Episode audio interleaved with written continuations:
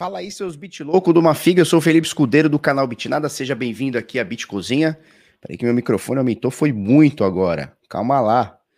E hoje é uma terça-feira, terça-feirinha da maldade. Hoje é dia 3 de agosto de 2021. Agora são 10 para as 8 da manhã. E aí, tudo bem, belezinha? Show de bola? Como é que vocês estão? Vocês estão bem? Vocês estão bonito? É o seguinte, hoje a gente tem bastante assunto, cara, porque o que acontece? É, só para você entender, no mês de agosto, no mês de julho, né, mês passado, mês de julho, uh, brasileiros negociaram um bilhão de dólares em plataformas nacionais, em corretoras nacionais, ou seja, compraram barra venderam um bilhão de dólares, tá? Uh, em Bitcoin, o que dá mais ou menos 5 bilhões e meio de reais.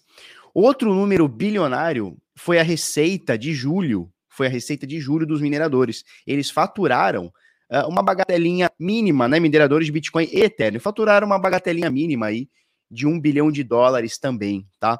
Então a gente vai falar bastante coisa. Tem um projeto de lei aí querendo que o Brasil compre Bitcoin. Vocês estão louco? Felipe, você tá maluco? Que negócio é esse? Vamos trocar essa ideia.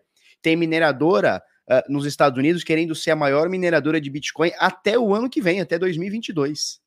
A gente vai falar muito sobre isso. Compraram 130 mil máquinas, um absurdo assim, é, entre outras coisas. A principal notícia do dia é: baleias estão acumulando na baixa. Naquela ba qual baixa? Aquela baixa ali dos 28, 29, 30, 31, 32. Baleias acumularam nesse período. Bastante. Nós vamos falar sobre, tá bom? E, obviamente, a gente vai falar de preço, tá? A gente vai falar de preço. Por quê? Porque o Bitcoin encontrou uma resistência que a gente já havia falado bastante. É uma região de Fibonacci, é 0,382 de Fibonacci. É uma região é, de número redondo, 40 mil dólares, bateu 42, 40. Então, é uma zona de preços. E agora o Bitcoin uh, depois de ter subido 10 dias seguidos, Bitcoin subiu 10 dias, mais de 40 e muitos por cento, quase 50%. Depois de ter subido 40 e tantos por cento, 43, 44%, o Bitcoin pega 4 dias de queda. 4 dias de queda, 3 já completos. Hoje está mais ou menos ali na queda, dá uma derrubadinha no mercado, o mercado sente um pouquinho o drama, e a gente vai falar exatamente, Cardoso, caixote que a gente já vinha falando, né? Entre 30 e 40 mil dólares, qualquer coisa nesse meio termo é ruído, né? E agora a gente vai a gente vai ficar ligado sobre o que está acontecendo. Resistência, já sabíamos que era os 40 mil dólares. Zona de preços. Então, 0382, 40 mil dólares, aquela coisa. Suporte, agora nós temos 21 períodos. Nós vamos falar muito sobre isso. Vamos trocar uma ideia e vamos começar a nossa parada aqui, tá? Então, para a gente começar, você vê praticamente tudo em queda. Não é uma queda absurda, não é aquele negócio, meu Deus, mercado caiu um bilhão por cento. Não, cara. 2,6, né? Bitcoin esse dia estava 42, caiu para 40, 38 e 700. Tá na bica aqui. Tá na bica. Pode ser uma bull trap? Pode ser uma bull trap. Pode ser uma bull trap, sim. Pode ser sim, tá? É, nada que a gente aqui já não tenha com muita, eu não gosto dessa palavra, mas com muitas aspas previsto, né?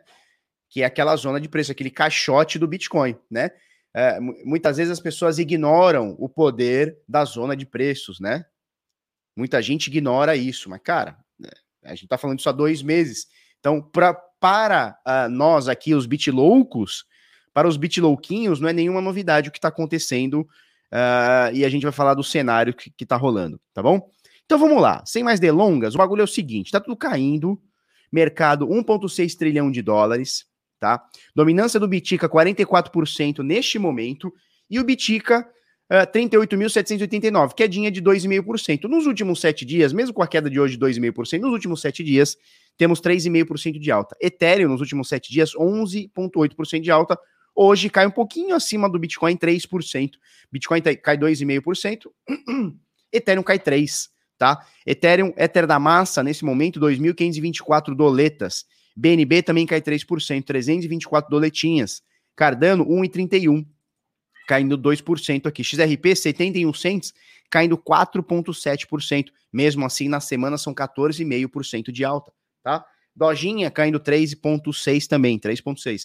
Polkadot, 17 dólares, 5,7% de queda. Uniswap, 4% de queda. Tinha link no 0 a 0 aqui, praticamente 0,3% positivo. Agora, nesse momento, cotada a 22 dólares 80 centos. Bitcoin Trash, 535 doletas, caindo 4%. Então, esse é o panorama, né? Praticamente tudo caindo entre 2% e 4%. Obviamente vão ter coisas caindo muito mais, por exemplo, a OKB aqui caindo 7,1%, e vão ter coisas subindo, né, na contramão disso, por exemplo, a The Graph aqui subindo 1,6%, uh, ou, ou, essa outra FTX Token subindo 1,5%, né? Então, obviamente, você vai ter os pontos fora da curva, mas o mercado dá uma retraidinha aí de 2,4%, segundo aqui o, o CoinGecko aqui, né, o CoinGecko, mercado hoje caindo 2,4%, tá bom? Bitcoin, Bitica, Bitcão, Bitcoin, 38.788 doletas nesse momento. Doletinha cara, R$ 5,18 de desvalorizados reais brasileiros. No último preço que a gente tem na Bitcoin Trade, 201 mil reais, 166 e 13 centavos, tá bom? Esse é o último preço que temos na Bitcoin Trade. Lembrando sempre que você pode comprar frações de Bitica. De Ethereum também, você pode comprar frações de Ethereum. Você pode chegar aqui, você não precisa comprar um Ethereum inteiro, 13 mil reais. Não, cara, você pode comprar 30 reais de Ethereum. Pode comprar 80 reais de Ethereum, 150 reais de Ethereum. Pode comprar 200 mil de Ethereum. Você pode comprar o que você quiser. O mundo é o limite para você, meu pequeno padawan. Você pode tudo na sua vida, tá? Deixa eu mostrar isso aqui para vocês. Eu já quero mostrar logo de cara. Bitlouco, eu quero mostrar isso aqui para você já logo, já logo de cara, já logo de cara, porque isso aqui é uma matéria animadora porque é, o Bitcoin, o, o, nosso mercado não depende apenas de preço, né? É, o, não é o preço que movimenta as coisas, são as coisas que movimentam o preço. É bom a gente entender esse conceito, né? É, então as coisas movimentam o preço para cima ou para baixo, não importa. E movimentando o preço para cima ou para baixo, a gente tem o andamento do mercado, né? A gente tem um andamento do mercado. E no mês passado, né, que acabou de encerrar, tipo, anteontem, né, o mês de julho, até o dia 31 de julho, dia 1 ou dia 31 de julho, as mineradoras voltaram a encher o culo de dinheiro, tá? Então, mineradoras de Bitcoin e Ethereum faturaram no mês de julho acima de um bilhão de doletas.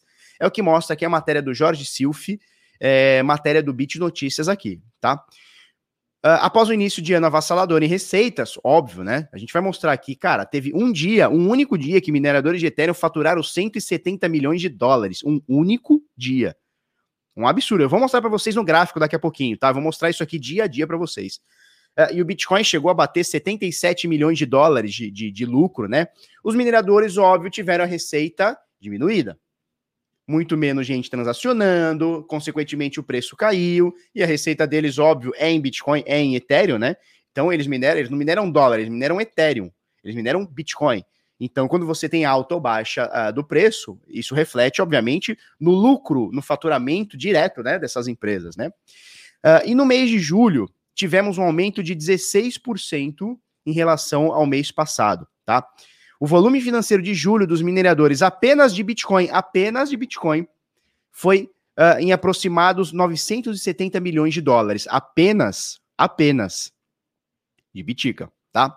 Só para efeito de comparação, a receita dos mineradores de Bitcoin no mês de março, que foi o mês da porrada, foi o mês da porrada atômica. Foi um bagulho muito louco. Uh, a receita dos mineradores chegou a 1,7 bilhão de dólares. 1,7. Só para efeito de comparação, tá? É isso aí. E em questão do, do Ethereum da massa, também voltou a subir. Então, julho foi um mês excepcional para os mineradores, tá? Eu quero mostrar para vocês, eu quero mostrar para vocês no gráfico o que, que a gente está falando, tá? Zelza tá falando que a minha entonação parece que é errado a receita dos mineiros. Não, pelo contrário. Eu acho é maravilhoso. Eu quero que esses caras ganhem cada vez mais. Quanto mais esses caras ganharem, mais eles estão investindo no mercado. Quanto mais eles investem no mercado, mais forte o mercado fica. Quanto mais o mercado fica forte, mais o Bitica fica caro. De jeito nenhum que eu acho ruim. Não me entendam mal, não, tá? Não me entendam mal, não. Eu quero que os mineradores ganhem cada vez mais dinheiro. Eu quero esse business aqui na casa de trilhão, turma. Sacou? Eu quero esse business aqui na casa de trilhão mensal. Não me entendam mal, não, tá? Eu tô me expressando mal aqui. Eu quero esses caras ganhando cada vez mais. Eu quero esses caras tudo andando de helicóptero, Mercedes, Ferrari e avião.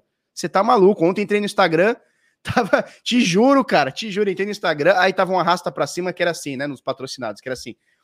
É, era foto de um cara vestido sei lá o que de árabe, com um camelo, e o cara fala assim: as oportunidades que eu e o meu camelo estamos enxergando no, nos criptoativos. Eu falei, meu Deus do céu, não pode ser, cara.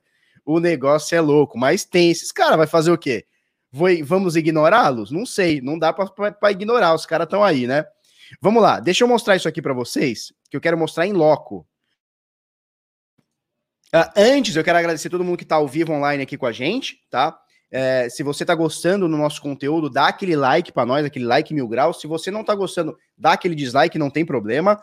É, o mais importante para mim é que você se inscreva, tá? 80% dos nossos inscritos, mentira, não é esse número todo, mas 97% das pessoas que assistem o vídeo não curtem o canal. Então, por favor, 99% das pessoas curtam o canal. Tem gente que assiste o Bitnada todo dia há 18 anos e não, não se inscreveu. Então se inscreve nós aí. Falou, seus bit louco de uma figa? Vamos lá. É, eu quero parar esse compartilhamento da tela aqui e quero mostrar isso aqui para vocês. Vamos achar aqui. Vamos achar aqui. Olha só, eu quero mostrar para vocês uh, a receita da mineração, tá? Quero mostrar, antes de falar de gráfico de preço, quero mostrar a receita da mineração. Bom, é, o que, que a gente está falando? Os mineradores ao tiveram um aumento, tá? Isso aqui é minerador de Bitcoin, já vou mostrar o Ethereum, tá? Mineradores de Bitcoin tiveram um aumento na receita no mês de julho, tá? Você vê aqui que, ó, os caras estavam faturando coisa de 19, 20, alguma coisa aqui, 23 milhões de dólares no final do mês do mês retrasado, né, junho, início de julho, e você vê que agora é, essa receita aumentou bastante. Então isso aqui é medido em dias, tá? Isso aqui é medido em dias. Uh, só para você ter uma noção, hoje, que na verdade foi ontem, né? O dia de ontem, os mineradores de Bitcoin faturaram 35 milhões de dólares, 35 milhões e 650 mil. Isso é resultado da recompensa da mineração por cada bloco minerado, tá? E também pelas taxas que são incluídas em cada bloco, tá? Então, a receita do minerador, ela, a, a receita principal, né? Existem outras formas de, de, de, ganhar dinheiro através de futuros, através de venda de maquinário, até um monte de coisa, tá? Mas a principal receita, o core do business dos caras, é minerar o Bitcoin, ou seja, ganhar os 6,25 Bitcoin de cada bloco, plus taxas, né? Então, é os 6,25 Bitcoins mais as taxas que foram uh, anexadas naquele bloco, tá? Então, só para você ter uma noção, uh, no, dia de, no dia 30, tá? O penúltimo dia do mês de julho, a receita dos mineradores atingiu o maior número desde junho, tá? Eles faturaram 43 milhões e 900 mil dólares, quase 44 milhões de dólares aqui, tá? É um número excelente, só que não é o máximo, né, da receita dos mineradores. Para você ter uma noção, entre fevereiro e maio, tá? Entre fevereiro e maio, nós tivemos aqui uma média entre 50 milhões de dólares a mais ou menos 67. Obviamente, tivemos esses picos aqui, tá? Nós tivemos esses picos aqui em 77 milhões de dólares. Tivemos esses outros picos aqui em 70, mais ou menos 69, 70 milhões de dólares. Esse outro pico também na casa dos 70 e tantos milhões de dólares. Mas a média entre fevereiro, março, abril e maio ficou aqui entre 50 e 60 milhões de dólares por dia. Estou falando por dia, tá, turma? Todo dia. Dia 1, um, o cara faturou. O cara não, né? Todos eles juntos faturaram 60 milhões. No dia 2, 50 e tantos milhões. No dia 3, 60 e tantos milhões. No dia 4, 70 milhões. Então, todos os dias, tá? Todos os dias eles faturaram tudo isso. Obviamente, a hash caiu, o preço caiu, aquela coisa toda. Uh, e a gente tem muita, muito menos gente inserindo uh, taxas em, em, blocos e tal. A receita dos caras caiu. Desse pico aqui, chegou a cair mais de 83%, tá? Chegou a 13 milhões aqui uh, em junho. Vamos ver que dia que foi isso aqui, ó. usa essa ferramenta aqui, ó. No dia 27, é isso? 27 de junho, 27 de junho, uh, os mineradores atingiram um pico aqui de 13 milhões de ganhos num único dia, o que, cara, é um absurdo, né? Tinha acabado de sair uh, de 70 milhões para 13, né? Uma, queda de, de 80% aí, 70 e tantos, 80% aí. Mesmo assim, é uma receita maior do que os caras tinham, tinham em outubro, novembro, dezembro, do ano passado, tá? Então você vê como o negócio está sendo exponencial. Olha como os mineradores estão ganhando. Isso aqui é exceção, né? É 2017, aquele topo histórico e tal. Então agora, nesse momento, mineradores de Bitica estão ganhando bastante dinheiro?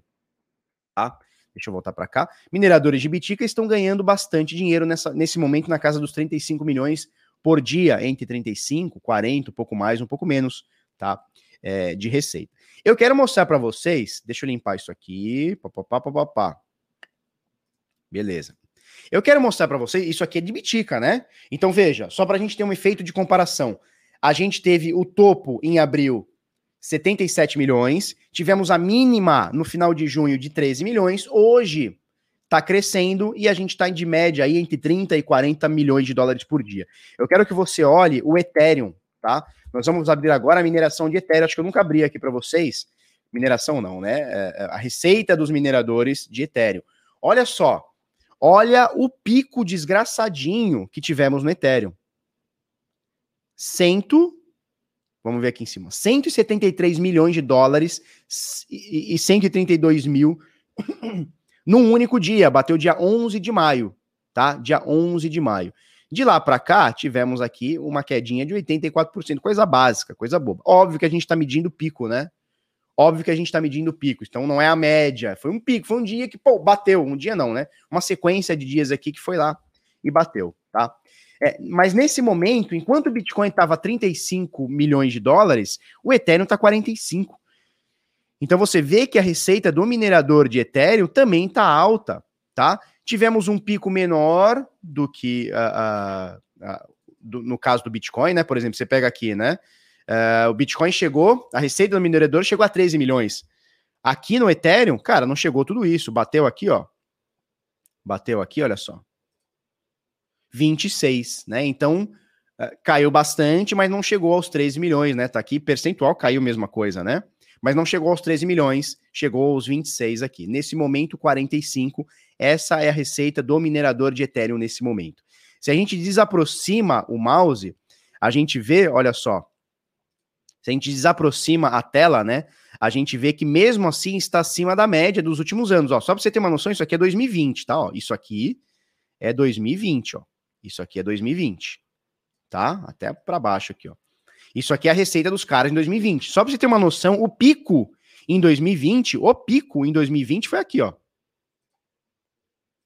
Em 23 milhões. Hoje, mesmo com a queda, os caras estão ganhando 45, ou seja, os caras dobraram. Os caras dobraram o faturamento mesmo com essa queda. Mesmo com essa queda. Agora, precisamos ver como ficará a receita a partir de amanhã dos mineradores de Ethereum né? A partir de amanhã, possivelmente, vamos ver como é que vai ficar na, na prática, o Ethereum, o Ether da massa, pode se tornar deflacionário, porque algumas taxas, dependendo dos momentos, poderão ser queimadas para sempre. Então, podemos ter deflação no, no Ether da massa em alguns momentos, né? Vamos ver como é que vai funcionar na prática. De qualquer forma, olha só, hoje ainda é acima e muito acima do pico de 2017 tá? Acima e muito acima do pico de 2017, que bateu no pico 31 milhões de dólares faturados num único dia, hoje 45, tá? Então a gente vê aqui, turma. Blá blá blá, fala o que interessa. Isso aqui interessa, cara. Se você nem. Porra, eita, rapaz. Tá voando, tá voando, tá, tá de gaiato. LMR, você tá de gaiato no navio. E aí vai entrar pelo cano, hein? Cuidado, hein, cara? Cuidado. Tá? Então, esse aqui, esse aqui é o, é o, é o lance da mineração, tá? É um business mega rentável e tá ficando cada vez mais. Danilo Oliveira, Felipe, quando você fala que os mineradores recebem as taxas, como assim? Quem paga isso para eles? Cai junto com a mineração? Legal, legal, legal. É, deixa eu, te, deixa eu, deixa eu é, passar como é que funciona. Toda vez que você lança uma transação, toda vez, tá? Vamos supor que você vai mandar para mim mil reais em Bitcoin, 0.1. Você vai mandar 0.1 para mim, você não manda o 0.1. Você vai mandar o 0.1 mais taxas. Deixa eu abrir a câmera aqui para mim. Você vai mandar 0.1 mais taxas, correto? Então você vai mandar 0.10032, tá? Esse 0.00032 é, o, é, o, é a taxa que você paga para manutenção da rede. Certo? E, e se a gente parar para entender, funciona como um leilão, tá? Deixa eu abrir um site aqui.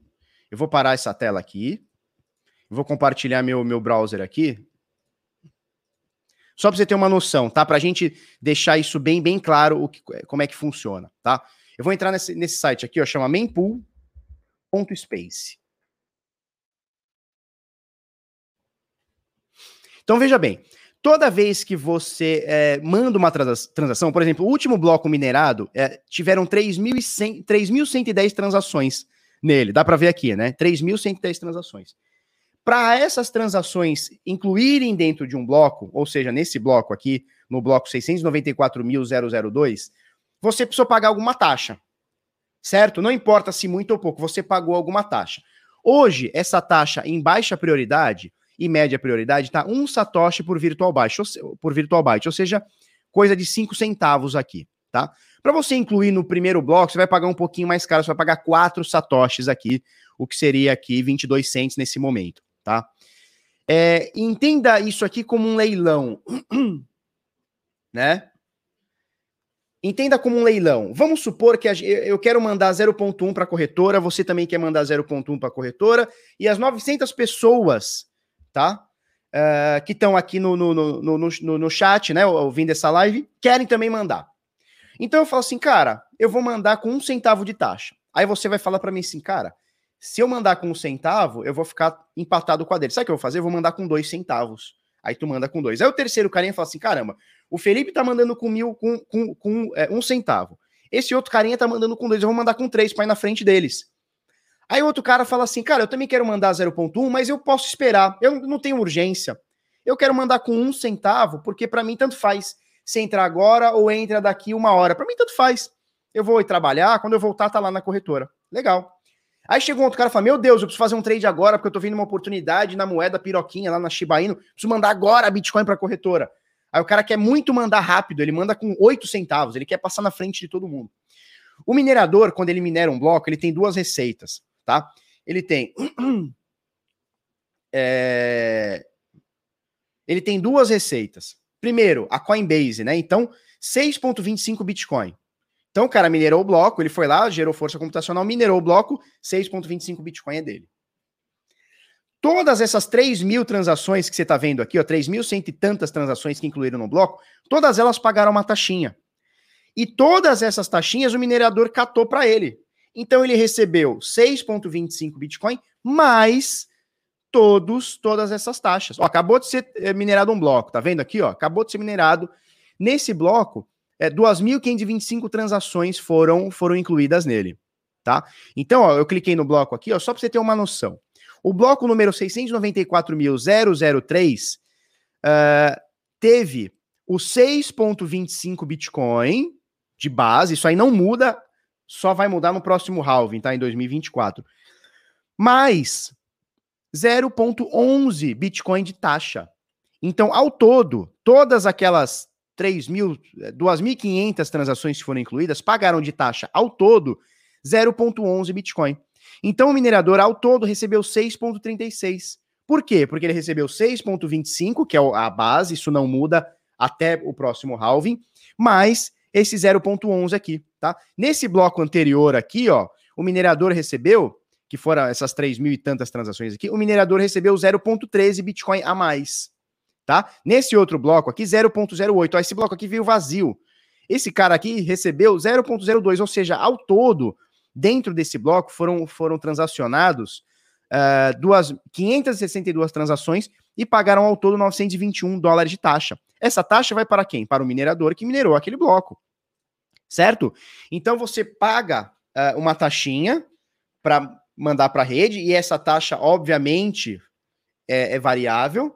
A rede está mais congestionada, você vai pagar mais caro para incluir rápido.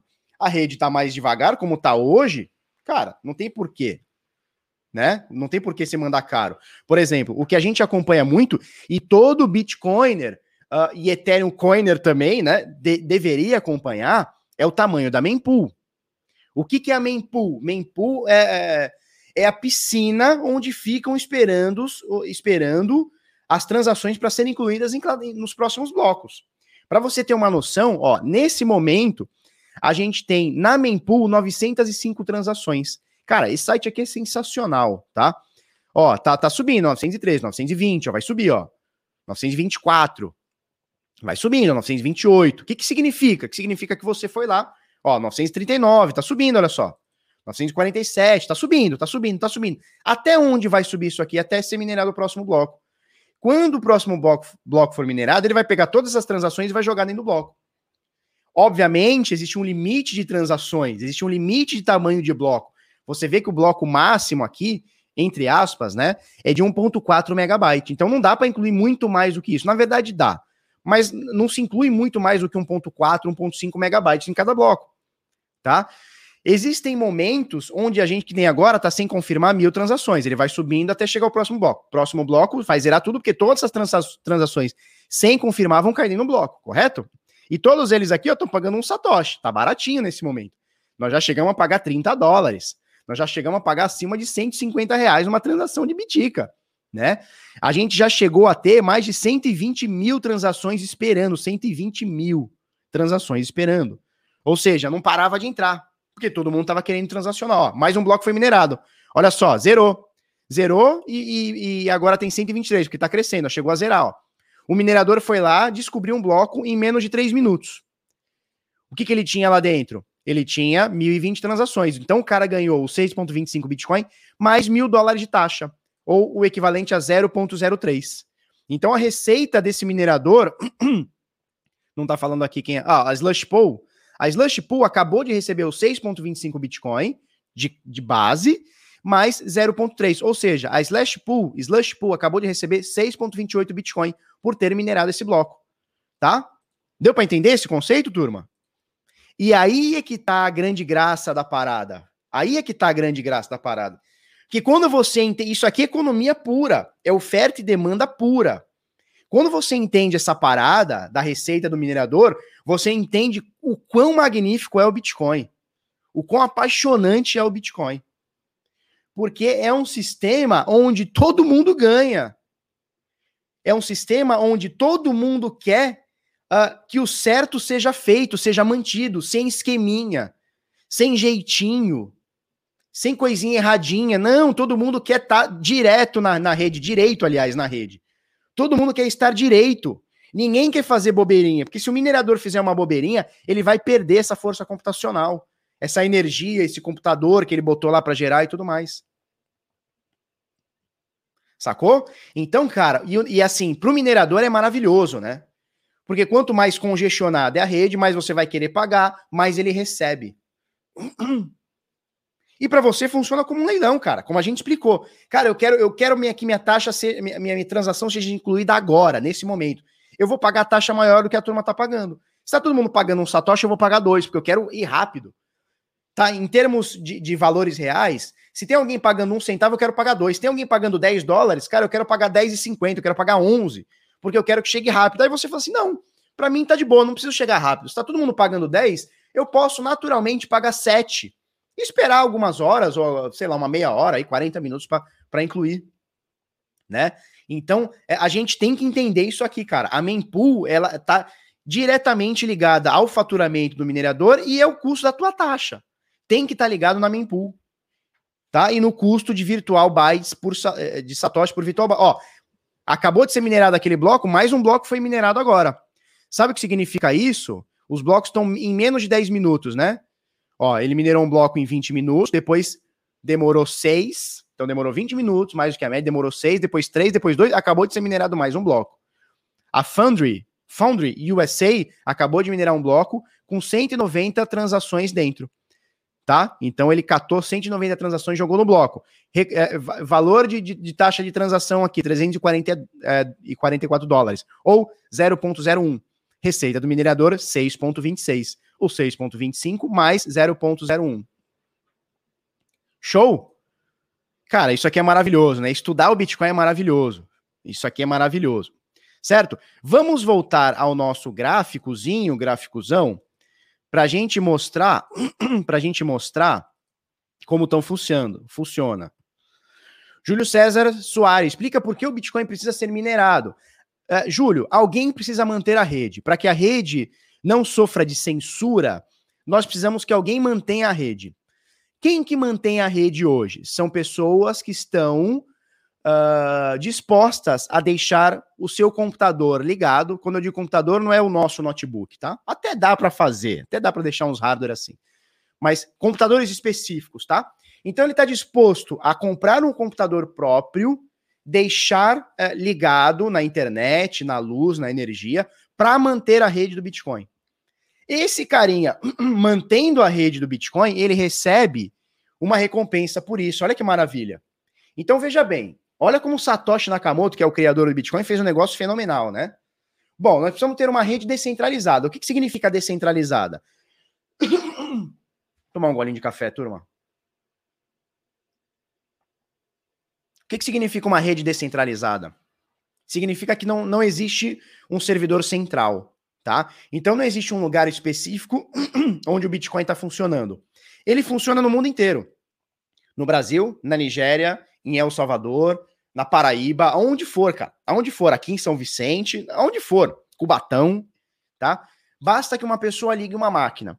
Para essa pessoa comprar uma máquina, ter a manutenção, pagar imposto, uh, gastar uh, luz, gastar a, o custo da importação dessa máquina, ele tem um benefício, tá? Que é o bloco minerado. Então, quando ele gera força computacional para a rede e ganha a, e minera um bloco, ele recebe uma recompensa. Então, olha que maravilhoso. As pessoas, por livre e espontânea vontade, falam assim: cara, eu quero minerar esse Bitcoin. É um negócio, é um business. Então, eu vou comprar uma máquina, vou comprar um maquinário, vou ligar na tomada e vou minerar a porra do Bitcoin. Sacou? minerando esse Bitcoin, eu estou mantendo a rede, eu estou gerando força computacional para a rede, eu estou gerando um sistema anti-censura para o mundo, né? Já que é descentralizado, e estou ganhando dinheiro com isso. Então é o melhor dos mundos. Eu estou mantendo a rede do Bitcoin e ela fica cada vez mais forte, e estou ganhando com isso. Isso é maravilhoso. Matheus Carvalho, pergunta excelente. Tá, mas e quando todos os bitcoins forem minerados? Aproximadamente o ano de 2140, ou seja, daqui 110 anos, é isso, né? Nós estamos dando daqui 120 anos, daqui 119 anos para ser mais específico, daqui 119 anos acabam a mineração do, do último 21 da, da última unidade das 21 milhões, tá? Aí você fala assim, tá, beleza. E qual que vai ser uh, o, o incentivo para manter a rede? As taxas. Exatamente essas taxas que eu acabei de te mostrar.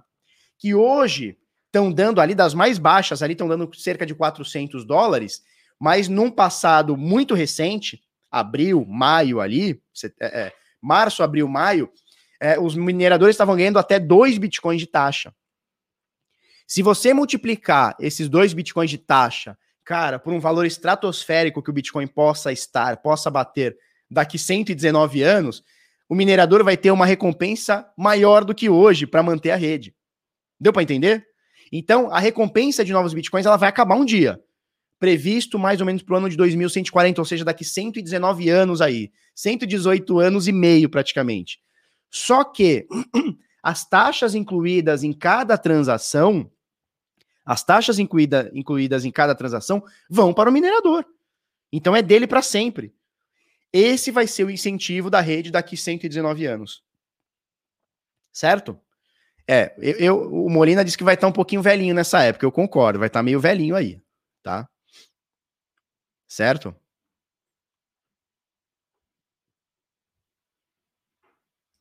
Vale a pena minerar Bitcoin pelo iPhone? Dá para ganhar um din-din? Cara, acho que não vale a pena. É, hoje, né, como a gente falou, né, olha só a receita desses caras aqui. Tem, teve dia aí do, do Ethereum faturar 170 milhões no único dia de dólares, né? É, os caras faturaram um bilhão só no Bitcoin esse mês.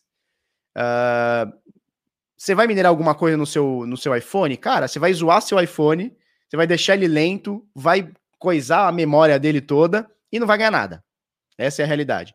Porque hoje você precisa de cada vez mais processamento para minerar um Bitcoin e para estar tá mais ativo na rede. Não quer dizer que você não possa fazer através de uma experiência. É, fala assim, cara, eu quero participar da rede. Eu quero gerar fora, não quero saber de lucro, eu quero participar da rede.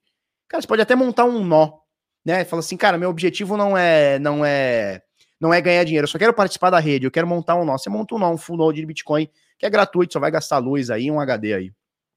Tá? É isso aí, até lá o Bitcoin dominou o mundo. Cara, de duas uma, não tem meio termo, não tem meio termo, na minha visão, posso estar errado.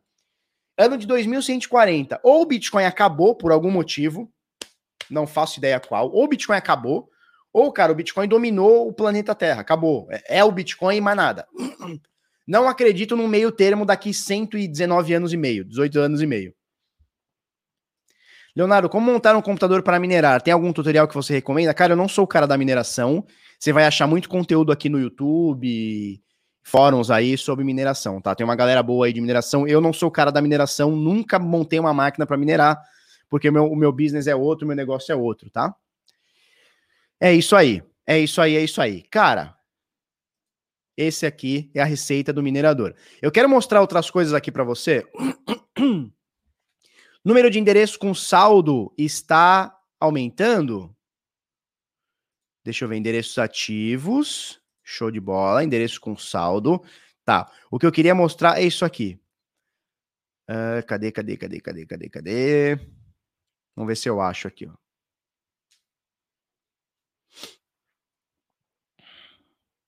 Bom, primeiro eu preciso fazer isso aqui, né? Para poder ver direitinho. Uh, acima, endereços acima. Deixa eu tirar esse outro aqui.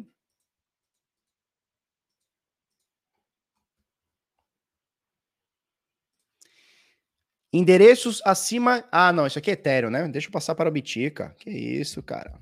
Que isso, cara. Por isso que eu tô morgando aqui. Endereços na rede acima de mil bitcoins, 2.153, tá? Não mudou. É, o que eu quero mudar, o que eu quero achar é isso aqui. Papapá, papapá, papapá. 100k, cadê aqui que eu achei de manhãzinha?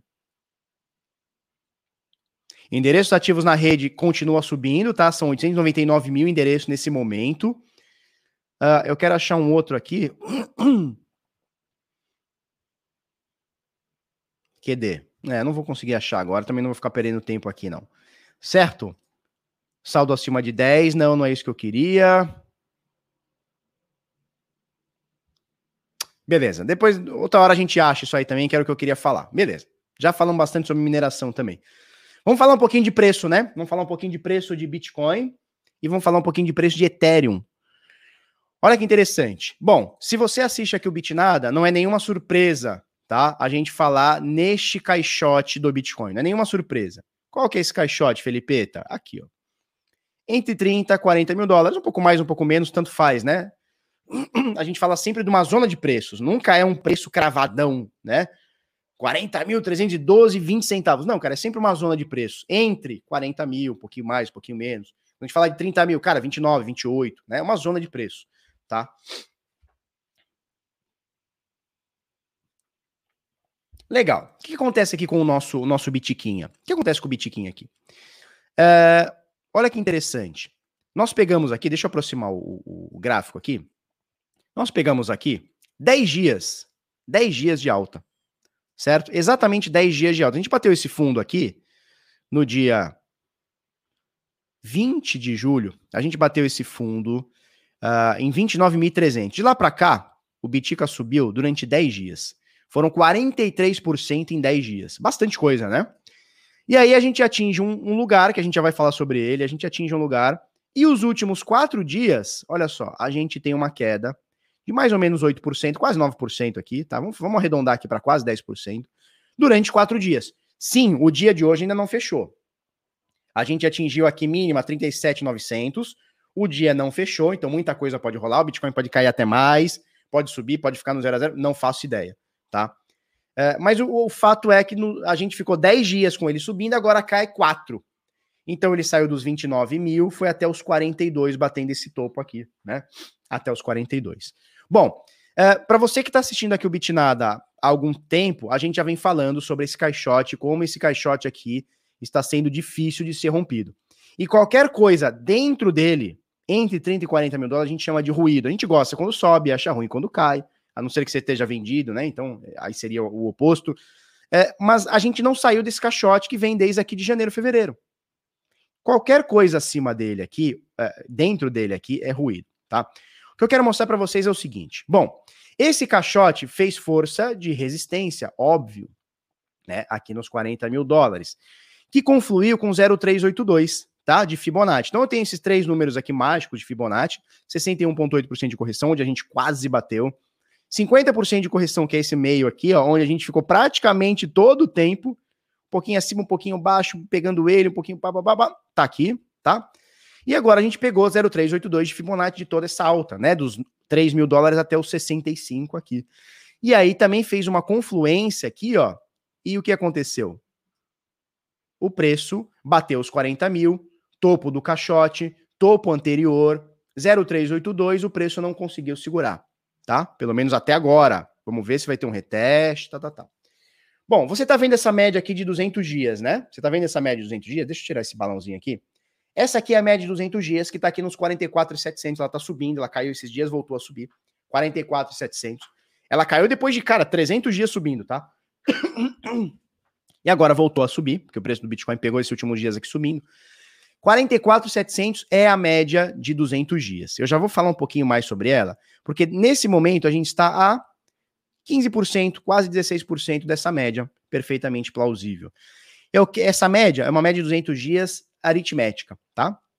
Eu quero transformar ela em exponencial. Olha que maravilha. Tan, tan, tan, tan. Quando a gente coloca uma média de 200 dias exponencial, ou seja, os últimos dias têm mais peso, tá?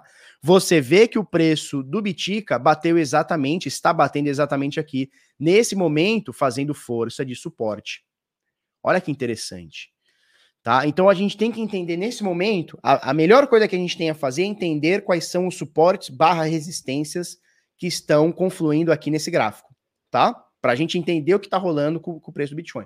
Você já entendeu, você não está em Nárnia, você está no Brasil, e a gente está falando isso aqui todo dia, há 70 dias.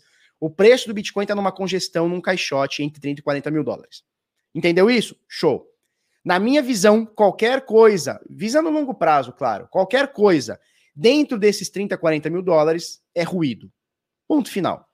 Um dia tá 29, outro dia tá 40, qualquer coisa nesse meio termo é ruído, certo?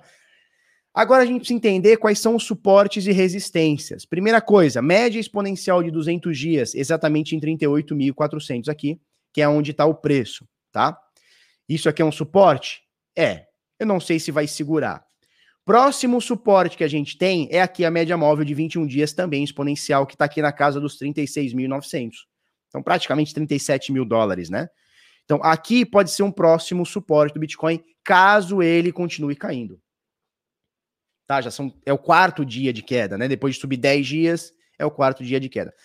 Uh, e a gente tem mais a média de 50 dias aqui, que está confluindo com 50% de FIBO, tá? Em mais ou menos 34,900, 35, um pouco mais, um pouco menos aqui, tá? Esses são os suportes do Bitcoin nesse momento. As resistências as resistências, elas estão bem fáceis de serem de serem olhadas aqui. Deixa eu tirar isso aqui. As resistências estão bem fáceis, né? Primeiro, 40 mil dólares, que é um valor uh, psicológico. E a gente tem também é que agora o brasileiro vai fazer as finais aqui do, do salto aqui. Não, hipismo não. Futebol também não. Porra de futebol. Beleza, esse aqui que o brasileiro vai para medalha, hein? Thiago Braz, é nós. São Braz, São Braz, é isso aí. E a gente tem aqui 42.600, que é o topo uh, dessa, dessa, desse caixote aqui que a gente achou que quebrou, mas não quebrou. Bom dia, filha. Luísa ficou 200 dias sem ir para a escola. Ontem voltou às aulas, foi para a escola, quebrou o dedo. Ei, maravilha! Quer mostrar aqui para a turma, filha, o dedinho enfaixado? Quer? Vem cá. Mostra aqui para a turma aqui o dedo, dedo enfaixado aqui. Dá tchau para a turma. Bota a mão, né? Linda. Linda do pai. 200 dias sem ir para a escola. A gente tava aqui no desespero. Meu Deus, preciso ir para a escola. Meu Deus do céu, não aguento mais essa criança em casa. Eu não aguento mais. O que aconteceu? Foi para a escola, machucou o dedo. É uma loucura. Oi, filho. Tu não vai poder escrever, né? Nem pintar, né? Tu vai ficar só passeio na escola, né, dona Luísa? Sei, sei. É isso aí. Não, 290 dias sem ir para a escola, tá? Cinco anos sem ir para a escola. Aí o primeiro dia de o primeiro, primeiro dia de aula, o primeiro dia de aula, quebra o dedo. na escola. Olha, eu vou te falar, viu? Eu vou te falar. Eu vou te falar. Eu vou te falar uma coisa. Tem que ser minha filha, né, Lu? Linda do pai. Vamos lá? Vamos lá. Não, cabulou legal, né? E eu vou te falar, o sonho da minha vida era ficar um ano sem ir pra escola. Eu rezei durante todo o meu, meu, meu ano letivo sem ir pra escola. A criançada de hoje, cara, tá um ano e meio sem ir. Olha o sonho da vida da criançada. Ficar em casa em vez de ir para a escola. É uma loucura, tá? Vamos lá. Vamos lá, vamos falar isso aqui. Nesse momento, Bitcoin 38 mil. Deixa eu ver se o gráfico tá na tela. Bitcoin 38 mil, tá na tela. Bitcoin 38.400, tá? A gente tem essa média de 200 dias exponencial. Eu vou colocar ela aqui como uh, é, aritmética, normal, no, novamente, tá? E aqui, cara, esse é o valor que nós temos hoje, os suportes, tá? Esse agora de 38,400. Se não conseguir, a gente tem um pouquinho abaixo, média de 21, 36,900. É importante saber isso aqui. Vamos colocar uma Fibonacci, gente? Vamos! Deste topo a este fundo. Vamos. Olha só. 61,8, 50%. Legal. Vamos fazer o seguinte. Vamos aproximar este gráfico e vamos colocar outros valores aqui. Eu quero colocar 0236 e 0382, tá? Níveis. Então vamos lá. 23,6 e quero incluir 38,2, né? Vamos ter todos os números de Fibonacci agora. Ué, por que, que 0382 não foi? Meu Deus do céu. Bora. Níveis. Cadê? 38.2. Incluir. Aplicar. Legal. Olha só. 0236, Bitcoin não segurou. 0382 está aqui. Tá? Tá aqui em 37.500. Então pode ser que a gente dê uma segurada aqui nesse 38.2 aqui de Fibonacci se cair um pouquinho mais, a gente pode confluir aqui nessa média de 21 dias, né? Um pouquinho abaixo, que seria aqui 35,900. O que, que eu estou medindo? A retração de toda essa alta dos 42 mil, na verdade, dos 29.300 desse fundo até os 42 mil, tá? Estou fazendo essa Fibonacci aqui. E a gente está medindo as possíveis retrações. As possíveis retrações, 0,23 a gente já, já, não, já, já, já perdeu, tá? A gente pode ter suporte aqui, ó. Peraí. Peraí que eu fiz errado.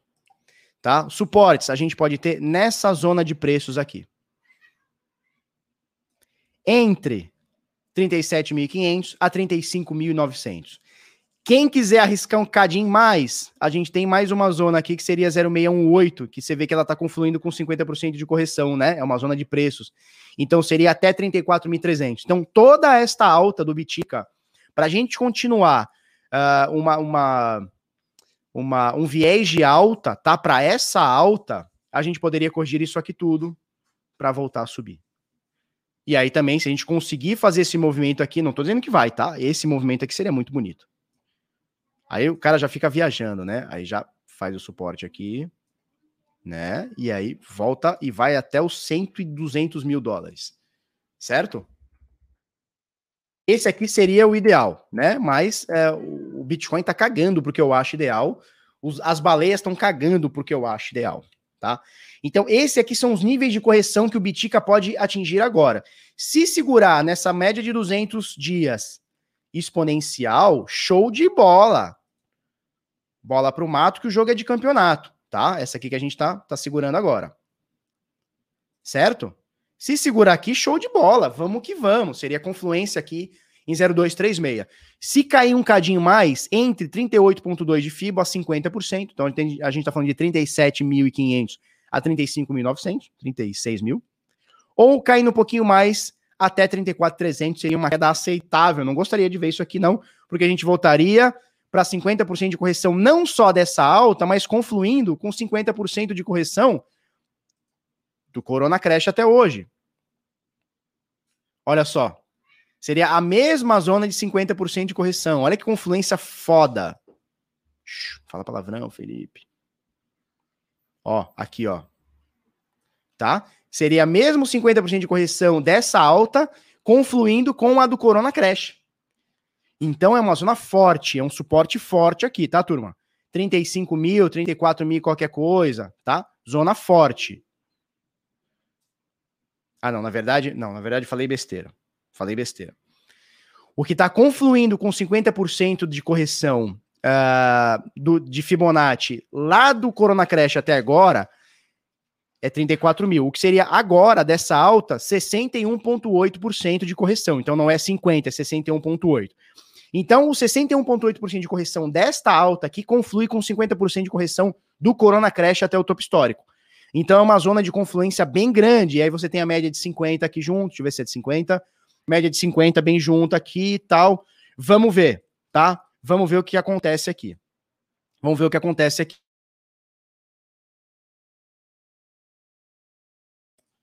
Certo?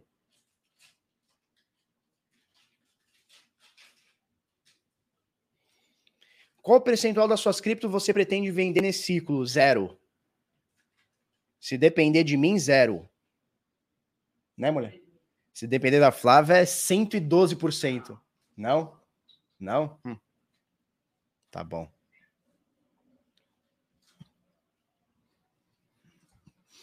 Só ganha quem descobre o bloco, sim. O que acontece é o seguinte: é, existem as pools de mineração. Você, como pessoa física ou pequena empresa, você pode conectar a sua máquina numa pool de mineração, tá?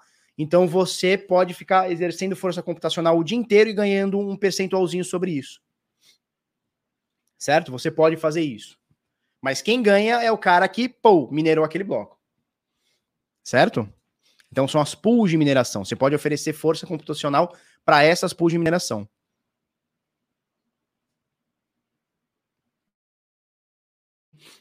Ó, Luiz Felipe, lá da comunidade Decifrando. Abraço pro Luiz Felipe, um dos caras mais legais da nossa comunidade. Ele tá pedindo para a gente explicar o que são essas barras horizontais que mudam de verde para vermelho. Ah, que tá à esquerda do gráfico. Tá, isso aqui é o volume profile, tá?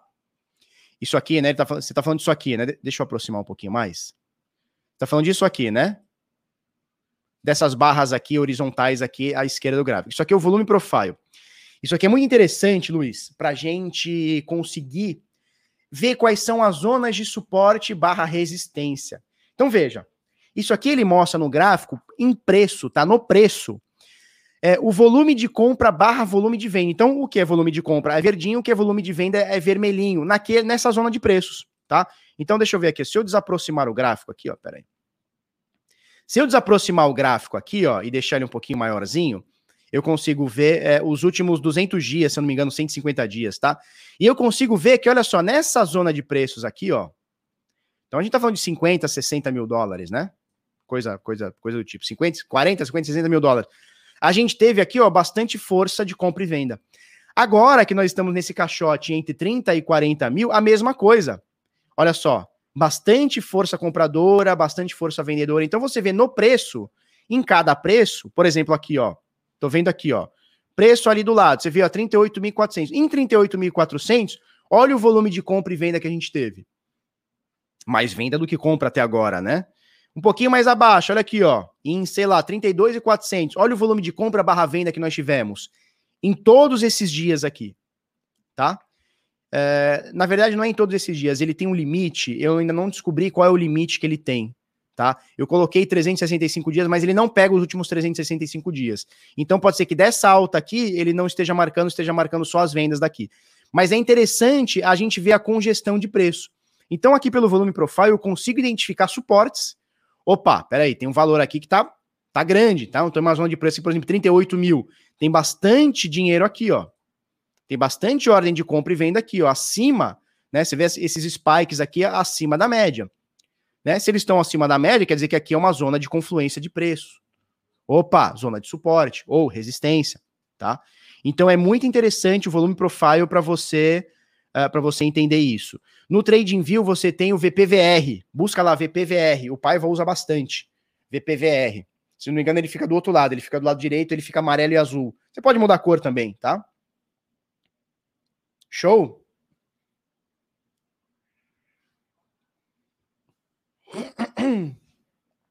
Tiago Gava, se eu tiver energia, energia elétrica grátis, compensa minerar? Cara, você vai ter que fazer a conta, né? Porque hoje o dólar tá bem caro, essas ASICs, essas anti-miner que são as melhores, sei lá, as líderes de mercado, elas são cotadas em dólares, dólar, né? Você vai ter o custo de importação. O Brasil é foda, né?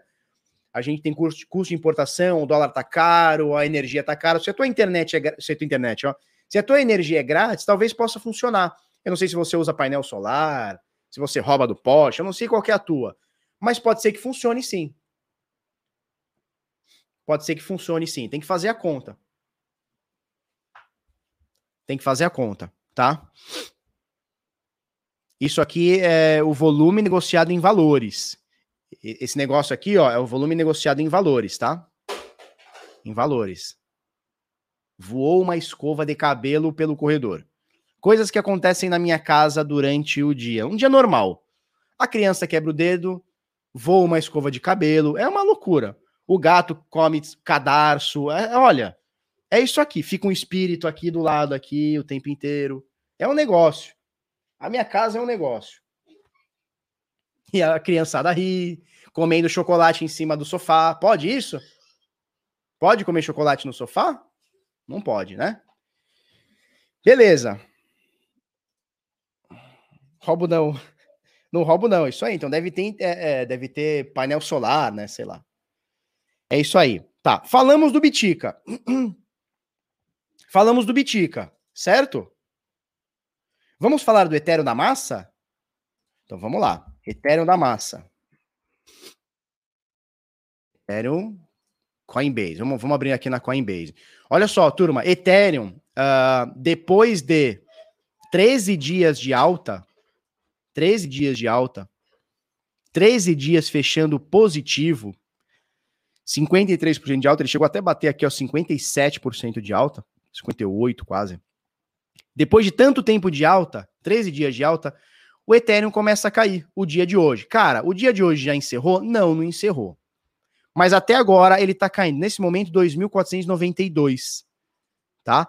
De qualquer forma, são 13 dias de alta, né? Em algum momento ia acontecer a retração, né? É, só para você ter noção, é, a, é o maior histórico de alta do Ethereum esse ano. Em janeiro nós tivemos 10 dias de alta, nesse momento 13, ou seja, superamos não em, não em valor, não em, percentual, tá? Em número de dias. Tivemos essa valorização toda, 60%, 13 dias de alta. Hoje o dia está caindo. Bitcoin está caindo, é o que a gente fala sempre, né? Bitcoin caiu, levou para baixo. Não tem jeito, não tem segredo. É assim que funciona. Bitcoin levou para baixo o mercado, o Ethereum vai cair junto, não tem jeito. Né? Pode ter um dia mais de exceção, um dia que caiu menos, um dia que caiu mais, mas não tem jeito. Bitcoin caiu, mercado virou para baixo, o Ethereum vai virar junto. O mercado é correlacionado. Não tem jeito, não tem como a gente fugir disso. Ele é correlacionado. Até quando, Felipe? Eu acho que durante muito tempo. Mas não faço ideia.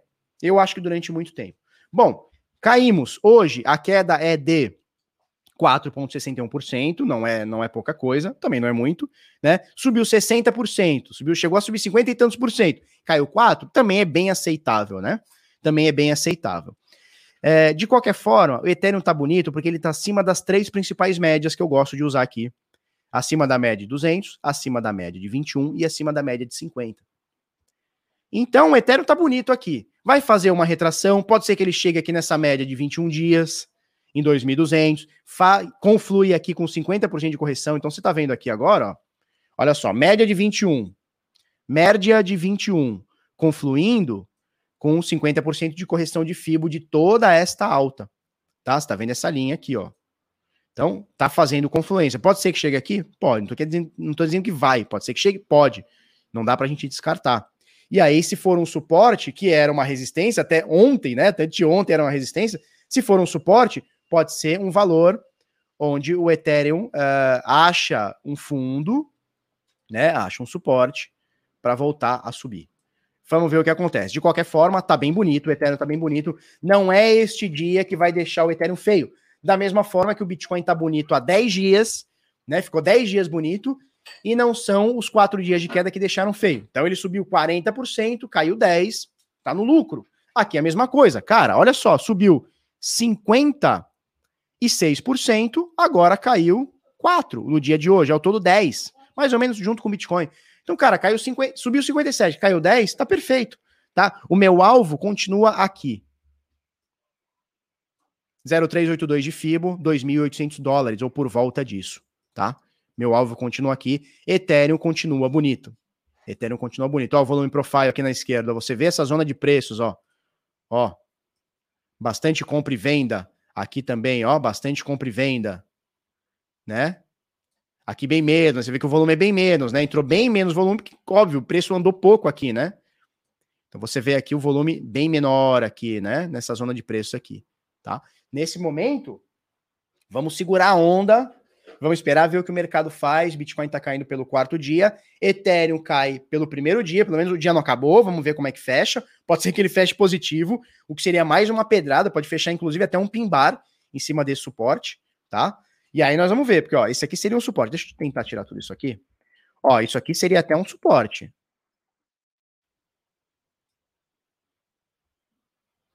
Vamos ver aqui, ó. Ó, seria até um suporte. Se ele fechar positivo nesse pimbar aqui, é porrada para cima. Mas quem morre de véspera é peru, né? Quem morre de véspera é firu.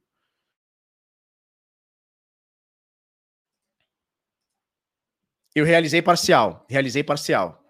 Mas estamos tamo na pegada. Realizei parcial, estamos na pegada. Suporte subiu para entrada, né? Era abaixo da média de 21, suporte subiu para entrada, agora deixa o pau torar. Edson Mancilha, será que Ethereum chega em 20 mil dólares até o fim do ano? Cara, eu gostaria muito, hein? Eu gostaria muito, gostaria muito mesmo. Mas não dá para a gente ficar fazendo essas conjecturas, né? Tá muito longe. A gente está em 2 mil dólares, 2.400. Para subir para 20 mil dólares é quase 10 vezes, né? Teria que subir mil por cento. Na verdade, não mil por cento, porque é, não é 10 vezes, né? Mas subir quase mil por cento, subir umas uns 800%, 700%, é bastante coisa. Tem que subir sete vezes, aí oito vezes. Complicado, né? Complicado. Agora, é o que eu falei ontem para vocês. Dá para descartar? Não dá para descartar. Não dá para descartar. Eu já vi tanta coisa nesse mercado que não dá para descartar, tá? É isso aí. Vamos mudar o papo? Bom, se vocês tiverem dúvidas ou quiserem outra moeda, vocês falem aí para nós. Agora, vamos voltar aqui para o navegador, para o Brave, tá? Vamos voltar para o Brave aqui. Então, falamos da mempool, acho bem interessante, tá? Esse, essa, essa, essa pegada aqui.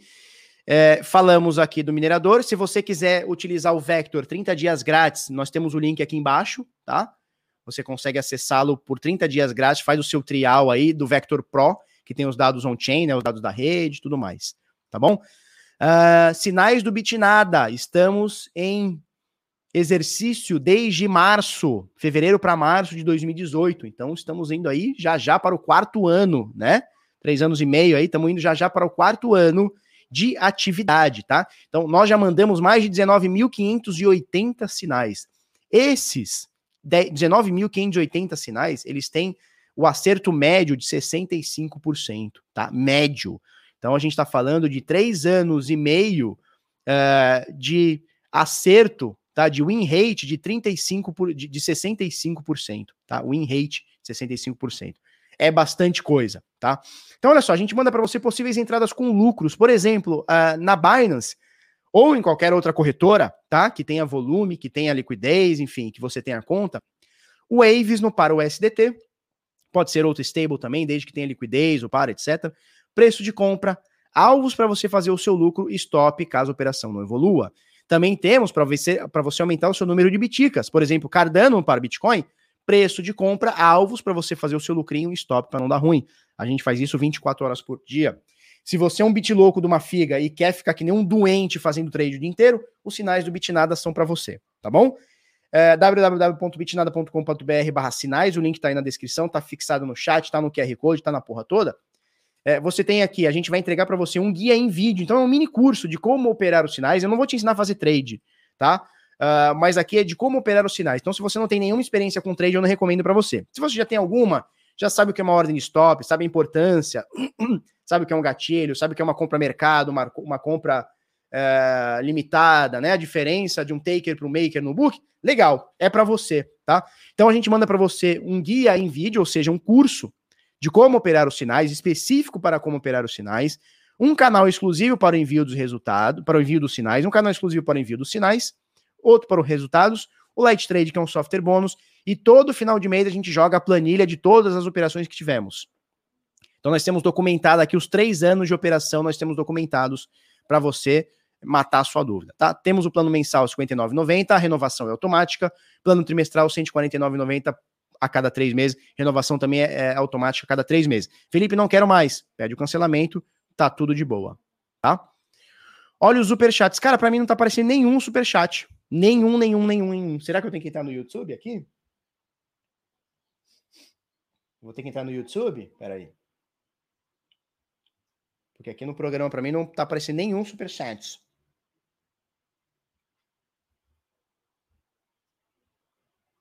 Vamos ver. É brincadeira. Pagar Heineken com 3. Isso não existe. Vamos ver. Superchat. Tem algum superchat? Cara, nem no YouTube tá aparecendo para mim superchat, não. Você tá, você tá de zoeira comigo? Show? É isso aí. Tá aí o link na descrição. Vamos trocar uma ideia agora? Ethereum 13 dias de alta consecutivas consecutivos e a EIP 1559 à vista. Bom, já falamos bastante sobre isso, né? A EIP 1559 que entra em vigor amanhã, falamos dela ontem, ontem, né? Segunda-feira, e os 13 dias de alta falamos também no gráfico. Vamos lá. Coreia do Sul enrijece regulamentação cripto e pode fechar corretoras. Notícia de Jorge Silf ontem no Bit Notícias. Bom, a gente já vem falando, o pessoal fala muito, né? É, é comum, é comum a gente pegar comparações entre Coreia do Norte e Coreia do Sul para falar o que é um país livre e um país menos livre, né? É, e aí o que acontece? O pessoal fala muito, né, a Coreia do Sul como um exemplo de liberdade. E a gente vem falando aqui que não é exatamente assim, pelo menos não para a criptoeconomia. A gente vê lá alguns confiscos, umas pessoas presas porque utilizam Bitcoin, todo mundo lá foi jogado no balaio de lavador de dinheiro, e as corretoras que já tinham, já estavam fechando, agora vão fechar cada vez mais. Por quê? Porque parece que vai entrar em vigor uma lei, ou já entrou em vigor uma lei, que obriga é, todas as corretoras a ter nominalmente citado cada usuário cripto. Então veja, é como se você abrisse hoje uma conta na Binance, por exemplo, e você pode ficar anônimo lá se você quiser. Inclusive, é, muita gente acha, eu concordo, tá? Que é uma forma de você se manter anônimo. Por que, que eu vou mandar meu documento para a pessoa saber que eu tenho Bitcoin, para um dia esse documento vazar e a pessoa saber que eu tenho Bitcoin? Então é uma forma, inclusive, de se proteger, né? É uma forma de você ficar anônimo, se proteger, de você não dar, não dar sopa aí para ladrão e hacker e tudo mais. Legal. É, e, a, e, a, e a, Coreia do Sul está falando o seguinte: olha, se corretoras não tiverem nominalmente cada usuário cripto uh, citado nominalmente, né, tendo uma conta lá com o seu nome, nós vamos fechar a corretora. Tá? Então, assim, já duas corretoras já fecharam só por conta disso, porque não vão conseguir cumprir essa exigência. É, no total, 11 corretoras lá da Coreia do Sul já estão falando isso, muitas corretoras já fecharam, muitas vão fechar, e lá está tá, tá fechando o cerco. Só para ter uma noção, usuários cripto lá né, não podem negociar cripto fora do país, e usuários estrangeiros não estão podendo abrir conta em corretoras uh, coreanas, sul-coreanas. Ou seja, liberdade zero, né? A gente fala muito disso aqui, né? O pessoal fala, não, a Coreia do Sul é exemplo de liberdade. Liberdade para quem? No livro, né? No livro. No, no, no, no, fórum lá do Facebook, né? No tópico do Facebook. Daquele carinha libertário que adora falar, o liberal que adora falar da liberdade da Coreia do Sul. Que liberdade mesmo, econômica, nenhuma aqui. Nenhuma. É, eles eles é, declararam guerra aos criptoativos, ao Bitcoin.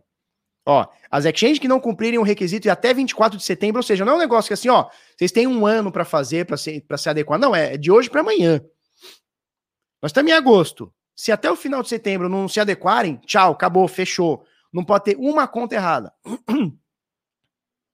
Sabe? Então, se isso é liberdade, eu não sei o que é, não, cara. Se isso é exemplo de liberdade, cara, não sei. Não é, não é isso que eu conheço sobre liberdade, não, cara tá? Não é isso que eu conheço sobre liberdade, não. Não é isso que eu almejo sobre liberdade, não, tá? Olha só, baleias batem recorde de acúmulo de bitcoins. Deixa eu só ver uma coisa aqui. Baleias batem recorde de acúmulo de bitcoins. Notícia também do Bit Notícias do Jorge Silf, tá? Conforme dados disponibilizados pela Glassnode, nunca na história houve tantos bitcoins acumulados nas carteiras de baleias.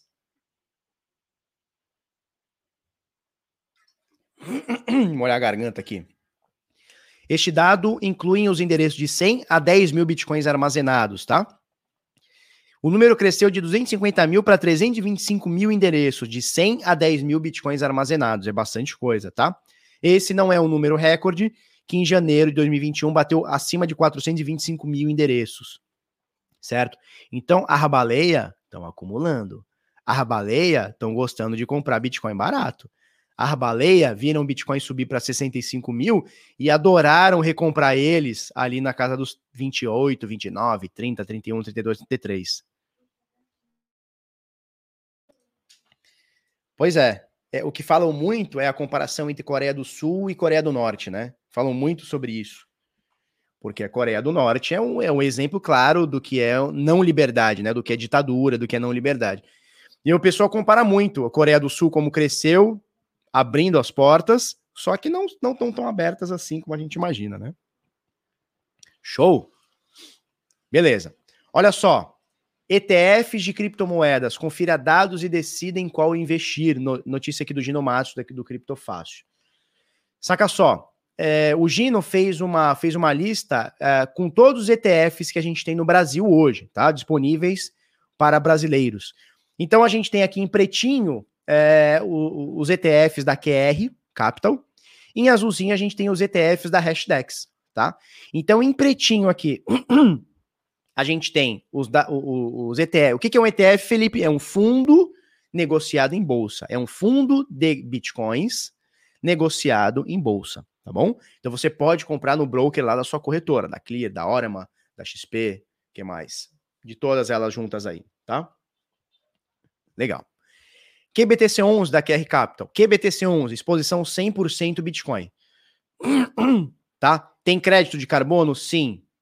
Gemini Green compra 100% do carbono emitido na transação de bitcoins custodiados pela empresa.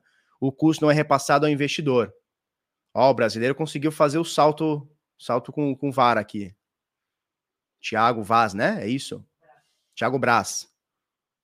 Você é louco. Tocou na barra, mas não caiu. Show de bola.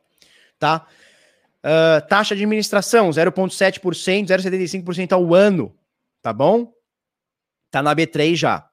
O QETH11 é um, é, ele tem exposição 100% Ethereum, tá? Não tem crédito de carbono, também taxa 0,75%, tá? E ainda não foi lançado na B3, já já deve estar disponível. Acho que não passa de agosto, mais tardar setembro, tá? E agora a gente vem para os fundos da Hashdex. O Hash 11 é uma cesta de ativos, tá? Com exposição até 100% Bitcoin em numa cesta de ativos. Então é Bitcoin, Ethereum, Link, uh, que mais? Bitcoin Cash, Litecoin, XLM, se eu não me engano, são esses, tá? É uma cesta de ativos e aí esse valor varia, tá? Disposição varia um pouco mais Bitcoin, depois um pouco menos, varia de acordo com o market, com market, market cap e discricionário do que eles acham que pode subir mais ou, ou cair mais, enfim? Não tem crédito de carbono, tá? A taxa de administração é maior que o fundo da, do QBTC11, tá? Então é 0,3% ao ano, mais 1% ao ano do fundo offshore. Então tem uma taxinha grande, chega a ser 1,3% aqui de exposição, quase o dobro, tá? Da taxa, certo? Taxa de administração total, 1,3% ao ano, ante 0,75 ao ano da QR Capital, só que são ETFs diferentes. Um é 100% Bitcoin o da Hash 11 é uma cesta de ativos. Beleza. Onde ele tá? Já tá na B3, certo? BitH11, BITH11, até 100% Bitcoin tá? Hashdex Nasdaq Bitcoin ETF compra até 0,15% ao ano do patrimônio líquido é, médio do fundo em crédito de carbono, certo? Então, 0,15% do patrimônio líquido do fundo vai ser co cobrado em crédito de, de carbono. Taxa de administração, Cacilda, 0,3% ao ano, mais 1% ao ano, mais 0,15% da compra de crédito carbono, 1,15% de taxa total. Ainda não foi lançado na B3, deve estar em breve, tá? E para concorrer com esse com esse fundo da, da QETH11, tá? A Hashdex está lançando um também com exposição 100% em Ethereum, né? 100% em Ether, que é o ETH-E11. Uh, vai ser exposição 100% em Ethereum, não tem crédito carbono, ainda não foi divulgada a taxa de administração e ainda não foi lançado, deve, ter, deve ser lançado em breve. Bom, o que a gente vê aqui é o seguinte, tá? Nós temos dois tipos de fundos aqui uh, da, da, da, negociados em bolsa brasileira ou futuramente muito breve lançados, tá? A gente tem os da QR Capital que são 100% de exposição em Bitcoin e o outro 100% de exposição em Ethereum com uma taxa de administração metade do que os fundos da Hashdex, tá? Mais ou menos metade do que os fundos da Hashdex, que são uma cesta de ativos. Por exemplo, o BITH11, ele é até 100% Bitcoin. Pode ser que tenha alguma renda fixa no meio, não sei, precisaria olhar, tá? E o Ethereum, que vai ser 100% vai ser 100% uh, de exposição em, em Ethereum. Vamos ver como é que vai ser a taxa de administração para ver se concorre com o QETH11. Então nós temos dois tipos de fundo, tá? Um fundo de administração ativa e o um fundo de administração passiva. Bitica tá caindo? Eita. Calma lá. Bitica tá caindo, né?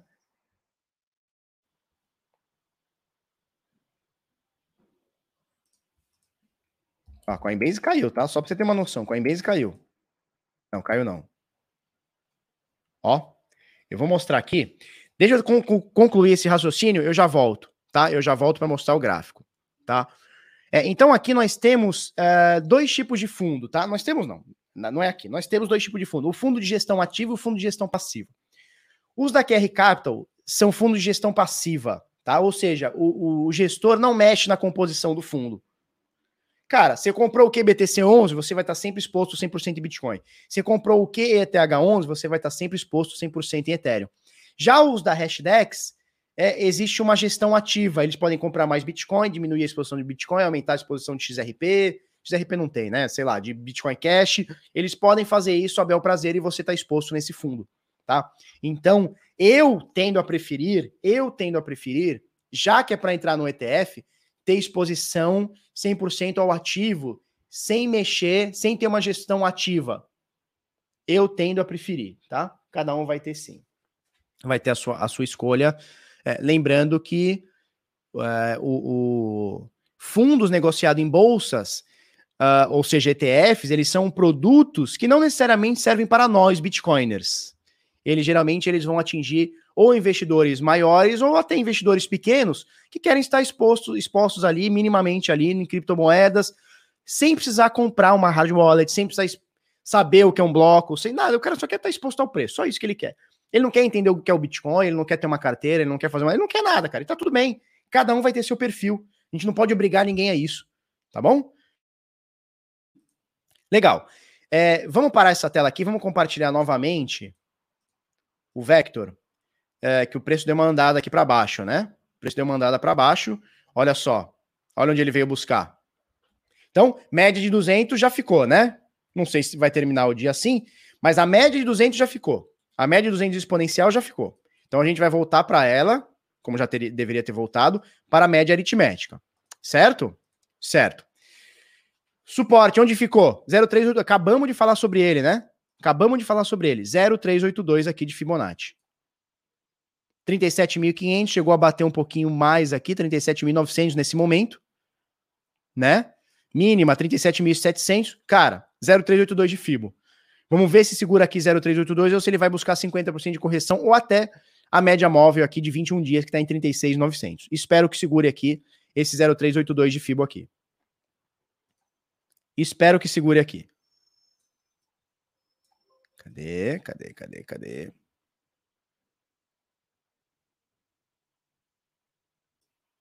Espero que segure aqui, tá?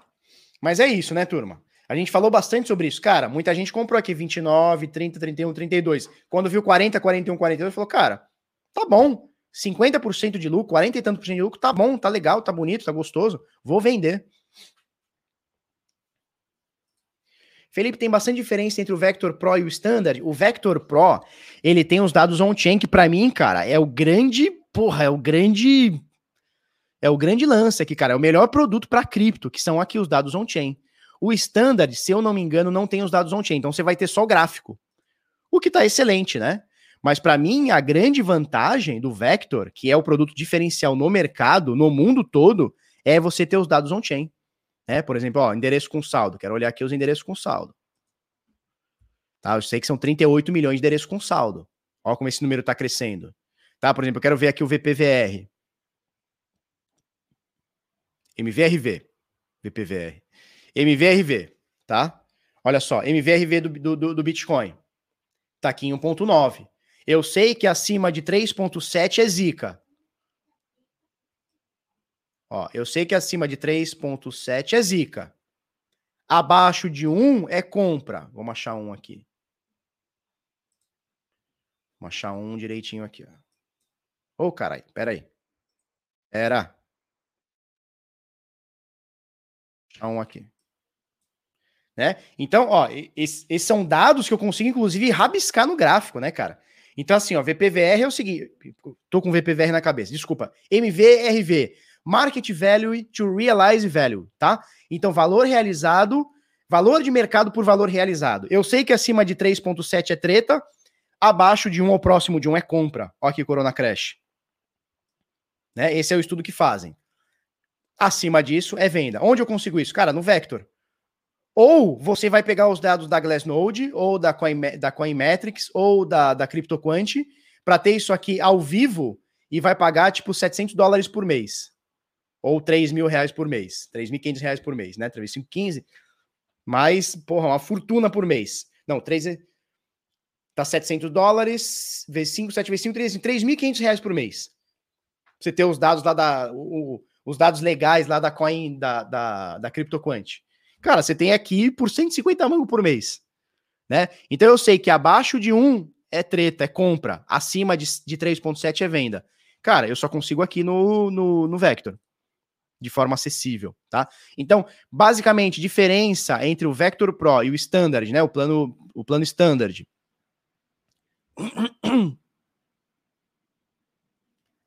Dados on-chain, que para mim são a grande vantagem disso aqui. É uma grande vantagem. Por falar em Vector, hoje eu vou fazer uma live com eles às 19, 18 horas. No canal deles eu mando lá na comunidade Decifrando e mando também lá no, lá no nosso canal do Telegram, tá? Canal Telegram e no Instagram eu coloco lá para você assistir a nossa live lá na Vector. Vamos falar bastante de gráfico, de preço e tudo mais. Tá bom? É isso aí. Então o preço do Bitica caindo, 38,300. Tá subindo agora, 38,200. Beleza. Ô, oh, Bitcão nervoso, é um negócio, viu? É um perde-ganha nessa vida que eu vou te falar. Certo? Deixa eu botar mais coisa aqui na nossa tela. Temos mais coisas para falar aqui. Bom, falamos dos ETFs, né?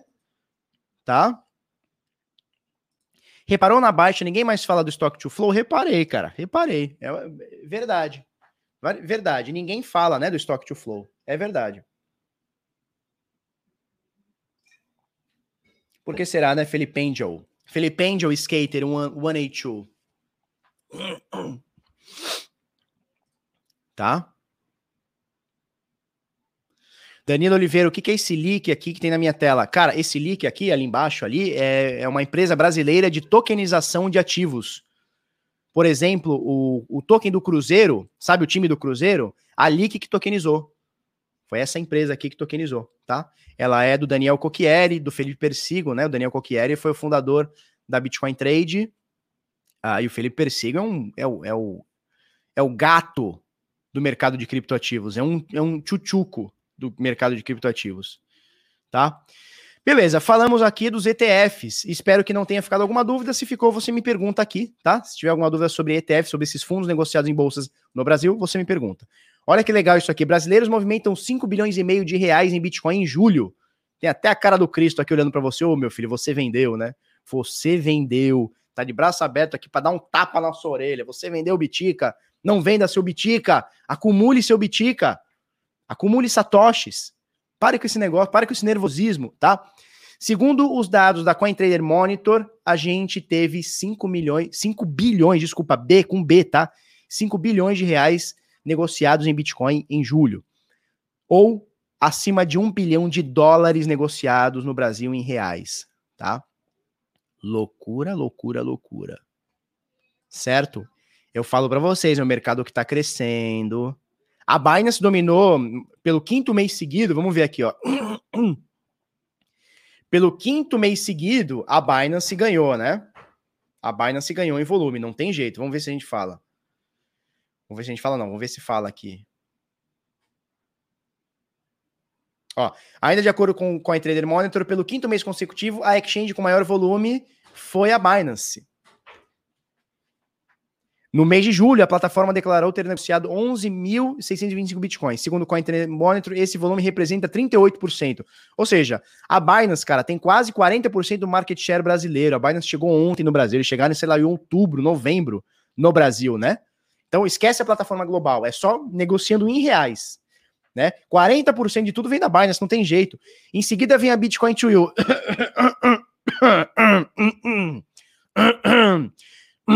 com 4.697 bitcoins, tá? Em terceiro, a Bitpreço com 3.641. Vamos fazer, vamos fazer uma pesquisa aqui? Vamos fazer uma pesquisa aqui? Para todas as 600 pessoas que estão aqui online. Quem, tudo bem que 600 pessoas não é muita gente comparado ao mercado nacional, mas também não é de se jogar fora, né? São 634 bitcoins. Vamos fazer uma pesquisa aqui? Sinceramente, diga para mim, se no mês de julho, mês passado, você negociou alguma coisa, não importa quanto, na Bitcoin to you, digite sim aqui para nós. Se você não negociou, digite não. Só para a gente fazer uma, uma, uma, uma pesquisa aqui. Só para a gente ver uma pesquisa aqui. Você negociou em julho na Bitcoin to you? Sim. Você negociou, uh, não negociou em julho na Bitcoin to you? Bota não aí. Vamos ver, tem 600 pessoas online. Vamos ver o que a turma fala, meu amor. Não, filha, não tô terminando. Vou, vou um pouquinho mais ainda. Vai pra lá, Dalila, só pentelho. Ó a Dalila aqui, ó, quer aparecer aqui, ó. Cheirosa, minha cheirosa, minha tutuca. A minha tutuca. Responde aí, turma. Sim ou não? Fala aí, Dalila. Sim ou não? Não, não, não, não. Sim, sim, sim, sim. Beleza. Bom, eu não vi ninguém falar sim. Eu tô olhando aqui os comentários, eu não vi ninguém falar sim. Pelo menos até agora ninguém falou sim. E é muita gente falando não, tá? Não. O que é isso? Não, não, não, não, não, não. Só na Binance. Já vou falar da Binance, turma. Não, não, não, não, não, não, não, não, nunca, não, nunca ouvi falar disso, nem sabia que existe, não, não, não, não, não. Ou seja, eu não vi ninguém falar assim. Eu não vi ninguém falar assim. Tá em segundo, tá? Tá em segundo, tá bom? Tá em segundo. Ninguém ouviu falar. É de comer? Nem... Agora, vamos fazer. Então, veja. Nós temos em primeiro lugar a Binance com 40% de market share. Em segundo lugar, vamos pegar novamente aqui. Em segundo lugar, teria 15% de market share, tá? Se 11 mil bitcoins, mais ou menos, dá 40%, metade seria 6 mil, tá quase 5 mil aqui, então seria uns 12% de market share para Bitcoin to you. Aqui no chat ninguém falou que conhece. Ó, o único que falou que, que, que, que conhece, não, que negociou em julho, teve um sim, o Anderson. Teve um sim.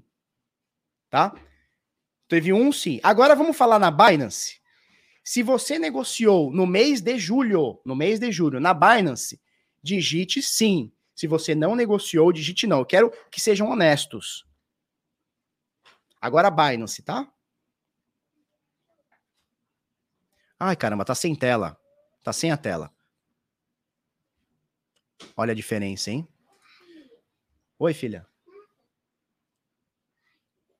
Então vou a partir aqui do nunca nem vi. Cadê aqui? Olha a diferença, turma. Ó, sim, sim. O, ca o caderno tático diz não, sim, sim, sim, sim, sim, sim, sim, sim, sim, sim, sim, sim, não. Sim, sim, sim, sim, sim, sim, sim, sim. Majoritariamente aqui sim, ó. Fernando diz não, não, sim, não. Majoritariamente a gente tem o sim, né? Né? Majoritariamente, é... O público desse canal usa corretoras recomendadas, mas quem recomenda Binance aqui, meu amigo? Quem tá aqui recomendando Binance? Ó, aqui eu tenho Bitcoin Trade, Alterbank e Bitpreço. Eu não falei nenhuma delas. Eu tô falando de Binance e Bitcoin to You, que são as duas maiores segundo o CoinTrader Monitor. Isso é viés de confirmação? Eu não tô perguntando dessas aqui, eu tô perguntando na primeira e na segunda da Binance, segundo o CoinTrader Monitor, e segundo o CoinTrader Monitor, a segunda foi a, a, a Bitcoin to You. O que eu estou querendo mostrar para você é o seguinte: não confie em tudo que está escrito na internet. Meu produto é na Binance, mas o que, que tem a ver? Meu produto é na Binance porque ela é a mais utilizada. O que, que tem a ver? O que, que tem a ver o cu com as calças, cara? Né? Por que, que o meu produto é na Binance? Porque ela é mais utilizada, não tem jeito. Certo? Então, o que a gente vê aqui, uh, a primeira e a segunda, majoritariamente a primeira, as pessoas disseram que sim, negociaram. Majoritariamente, na segunda, as pessoas disseram, disseram que não negociaram. Com outra exceção aí, tá? É, o que, que eu quero mostrar para você? Não confie em tudo que está escrito na internet. Não confie em tudo que está escrito na internet, tá? Só isso que eu quero dizer para você, certo? De qualquer forma, brasileiros negociaram 5 bilhões e meio de dólares. Desculpa, de reais, tá? De reais. 5 bilhões e meio de reais ou 1 bilhão de dólares aqui no Brasil, tá? Deixa eu falar desse outro, dessa outra, dessa outra notícia aqui que saiu ontem, tá? Né? Então você entendeu? Das três corretoras que tem aqui embaixo, eu não falei de nenhuma delas. Eu tô falando da primeira e da segunda. Da primeira e da segunda. Tá? Beleza. Deu para entender, né? Olha só, notícia do Live Coins, de Gustavo Bertolucci. Ideia legislativa propõe que Brasil compre Bitcoin como reserva de valor. A vontade de ver o Brasil fazendo algo similar a El Salvador levou o homem a pedir a ação do governo. Bom, só para você entender aqui o que aconteceu. É, qualquer um pode propor uma ideia legislativa. Qualquer um. Você pode chegar lá e propor uma ideia legislativa. Se ela tiver acima de 20 mil assinaturas, se tiver acima de 20 mil assinaturas, eu dar uma esquentadinha nesse café. Se ela tiver acima de 20 mil assinaturas, ou seja, 20 mil pessoas apoiaram aquela ideia, ela pode entrar em tramitação e ser votada, ser avaliada. Aí tem aquela coisa toda de ser avaliada é, se juridicamente pode, se não pode, enfim, né? É, e um carinha ontem, ele fez essa ideia legislativa aqui, tá? Onde propõe que o Brasil compre 10% é, das reservas de Bitcoin 10% das reservas do Brasil em Bitcoin. Ele, ele, o carinha que é isso. O nome do carinha é, tem o um nome aqui. Deixa eu ver aqui, papapá, papapá, papapá, Gustavo Gomes. Então ele foi lá, de, de livre espontânea vontade, né? Chegou lá e falou assim: turma, queremos que o, que o Brasil compre é, 10% das suas reservas em Bitcoin. E aí a matéria levanta aqui que sim, o Brasil teria dinheiro para isso e tal, não sei o quê, não sei o quê, não sei o quê. E aí o cara é, coloca aqui a ideia, tá? Gustavo Gomes da Bahia, no dia 19 do 10, data limite para receber 20 mil apoios, dia 19 do 10, ah, no momento da, da, dessa, dessa matéria tinha três pessoas em apoio, tá? Uh, agora eu quero, eu quero falar um pouquinho sobre isso. Quero falar um pouquinho sobre isso. Tá? Se você for no canal do Enerd, geral lá usa Foxbit porque ele tem patrocínio, mas cara, eu não tô falando de nenhuma patrocinadora, você não entendeu ainda. Eu não tenho patrocínio nem da Bitcoin to You, nem da Binance. As pessoas usam a Binance, cara. E pelo que eu entendi, a nossa audiência, pelo menos, para não ser injusto, a nossa audiência não usa Bitcoin to You, tá? Eu tô falando da primeira e a segunda, tá? Por que eu tô falando isso? Porque tinha lá, a primeira foi Binance, a segunda Bitcoin to You. Só fiz uma pesquisa de quem usa uma e quem usa a outra. Só para ficar claro, só isso, cara, que eu fiz. Falou que tem viés de confirmação. Não, cara, eu peguei a primeira e a segunda que disseram, que é o CTM, né, que é o Coin Trader Monitor disse que é primeira e segunda, e eu comparei uma com a outra, com a nossa audiência. Simples. Simples, só isso que eu fiz, cara, só isso. Por quê? Porque a gente sabe que tem muita corretora que mente volume, não tô acusando ninguém.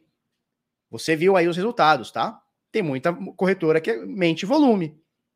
Infla volume, tem muita. Na realidade é o que mais tem. Certo? Só isso que eu fiz, cara. Então, foi a primeira e a segunda. Vamos ver quem, quem negociou numa e quem não negociou na outra? Você viu aí o, resultado, tá bom? É isso aí.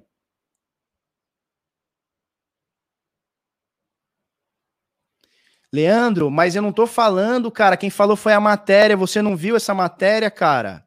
É a matéria que tá falando, ó, o CTM, o Coin Trader Monitor levantou que em primeiro lugar ficou a Binance. Cadê aqui, ó? Ó, em primeiro lugar, segundo o CoinTrader Monitor, cadê aqui, ó? Uh, pelo quinto mês consecutivo, o exchange com maior volume foi a Binance. Em seguida, vem a Bitcoin to You. Eu só comparei uma com a outra, cara.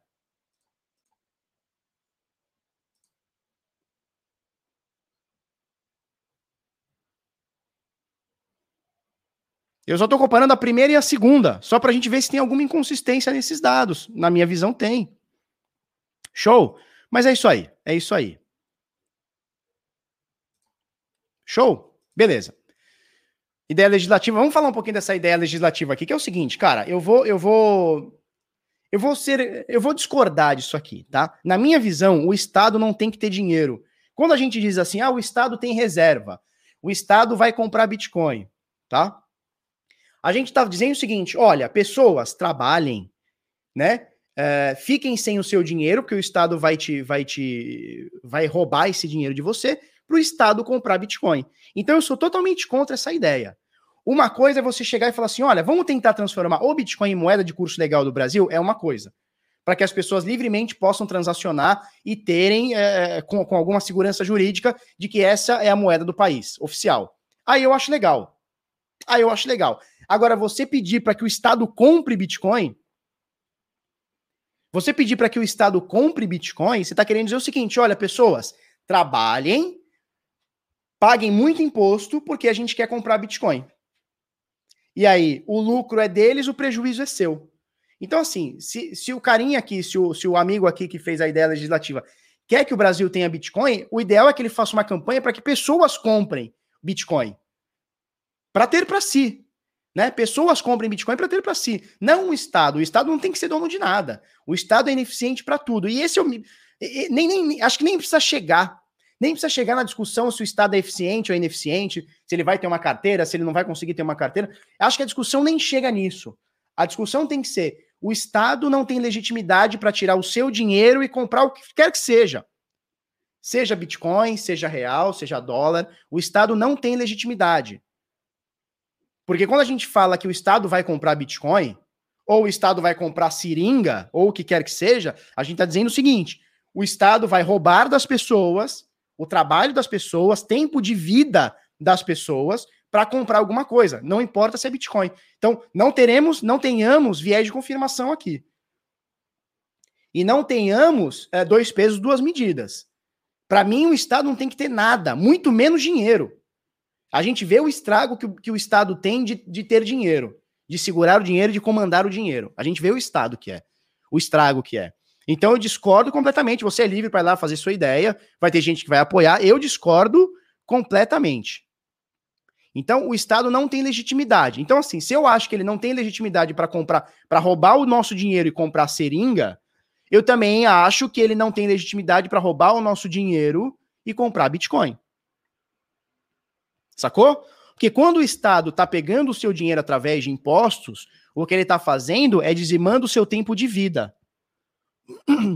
Porque quando você trabalha, você gasta tempo. Se você está dedicando esse tempo ao trabalho e pagando imposto, você está dedicando tempo ao Estado.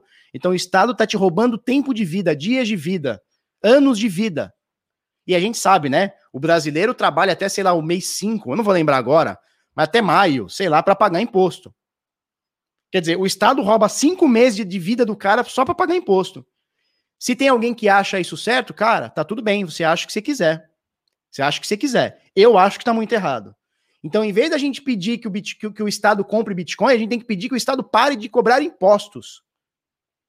Eu acho que esse tem que ser o grande lance, tá bom? Mas essa é a minha visão, é claro que é uma visão política, né? É uma visão ideológica. Cada um vai ter o seu, vai, vai ter o seu ponto de vista, tá bom? É, mas, de qualquer forma, é notícia porque é, envolve Bitcoin e tudo mais e tal, tá? Vamos lá, Marathon, que é uma das maiores, é, está se tornando uma das maiores mineradoras do mundo, né? Compra mais de 30 mil mineradoras, máquinas de mineradora, né? Máquinas de mineração, visando 13,3 exahash por segundo de poder de hashing, né? De poder força computacional. Então a Marathon Digital que ela está sendo listada em bolsa, ou já foi ou está para ser, tá? A gente já falou sobre ela aqui. Anunciou a compra de mais hardwares de mineração de Bitcoin, da Bitmain.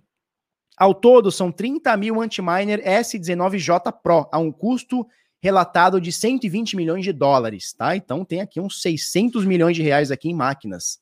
Bom dia, Miriam. Então tem quase 600 milhões de reais que os caras compraram em máquinas, né? Ou 120 milhões de dólares. Uh, e eles pretendem, olha só, a notícia marca um aumento contínuo de estoque de mineração de Bitcoin da Marathon, com a Bitmain prevista para concluir a entrega das novas rigs de mineração em junho de 2022. Eles pretendem é, chegar a 13,3 exahashes por segundo, né? É, com, com toda essa força, e eles pretendem ser a maior mineradora de Bitcoin e eles estão nos Estados Unidos. Aí tem a pegada de carbono, né? A migração da taxa de hash para o leste, uh, de leste para o oeste também pode servir para melhorar a pegada de carbono. Uh, a Marathon está entre uma lista crescente de mineradores americanos supostamente comprometidos com a mineração verde.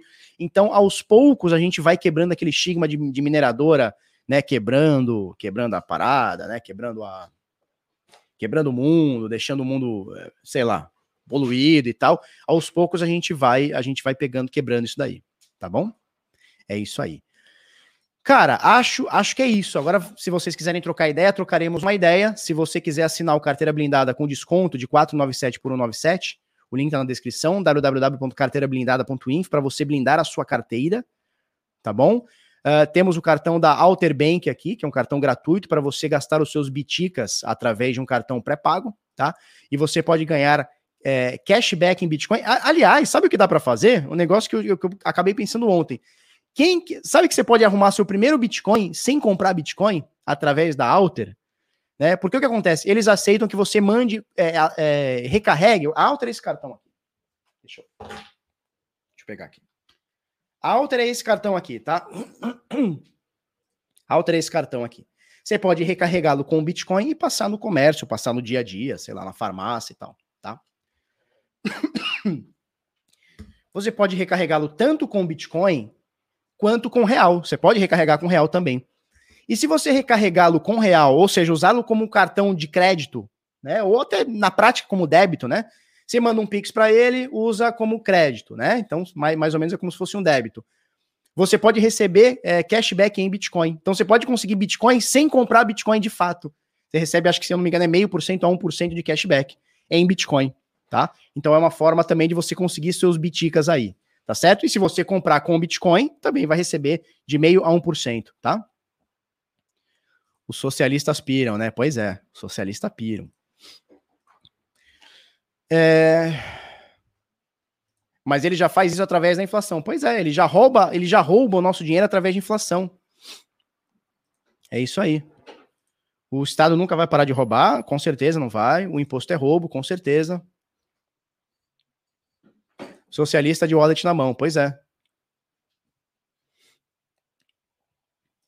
O vizinho diz: tem que pedir para o Estado parar de roubar. Cara, na minha visão, é, nem chega, não, não tem nem que chegar nessa discussão a, a discussão ela, ela inicia e termina na legitimidade que o Estado tem, na minha visão. Né? Ele é legítimo em botar uma arma na sua cara e falar assim, ó, pague X% de imposto? Eu acho que não, cara. Vai ter gente que acha que sim.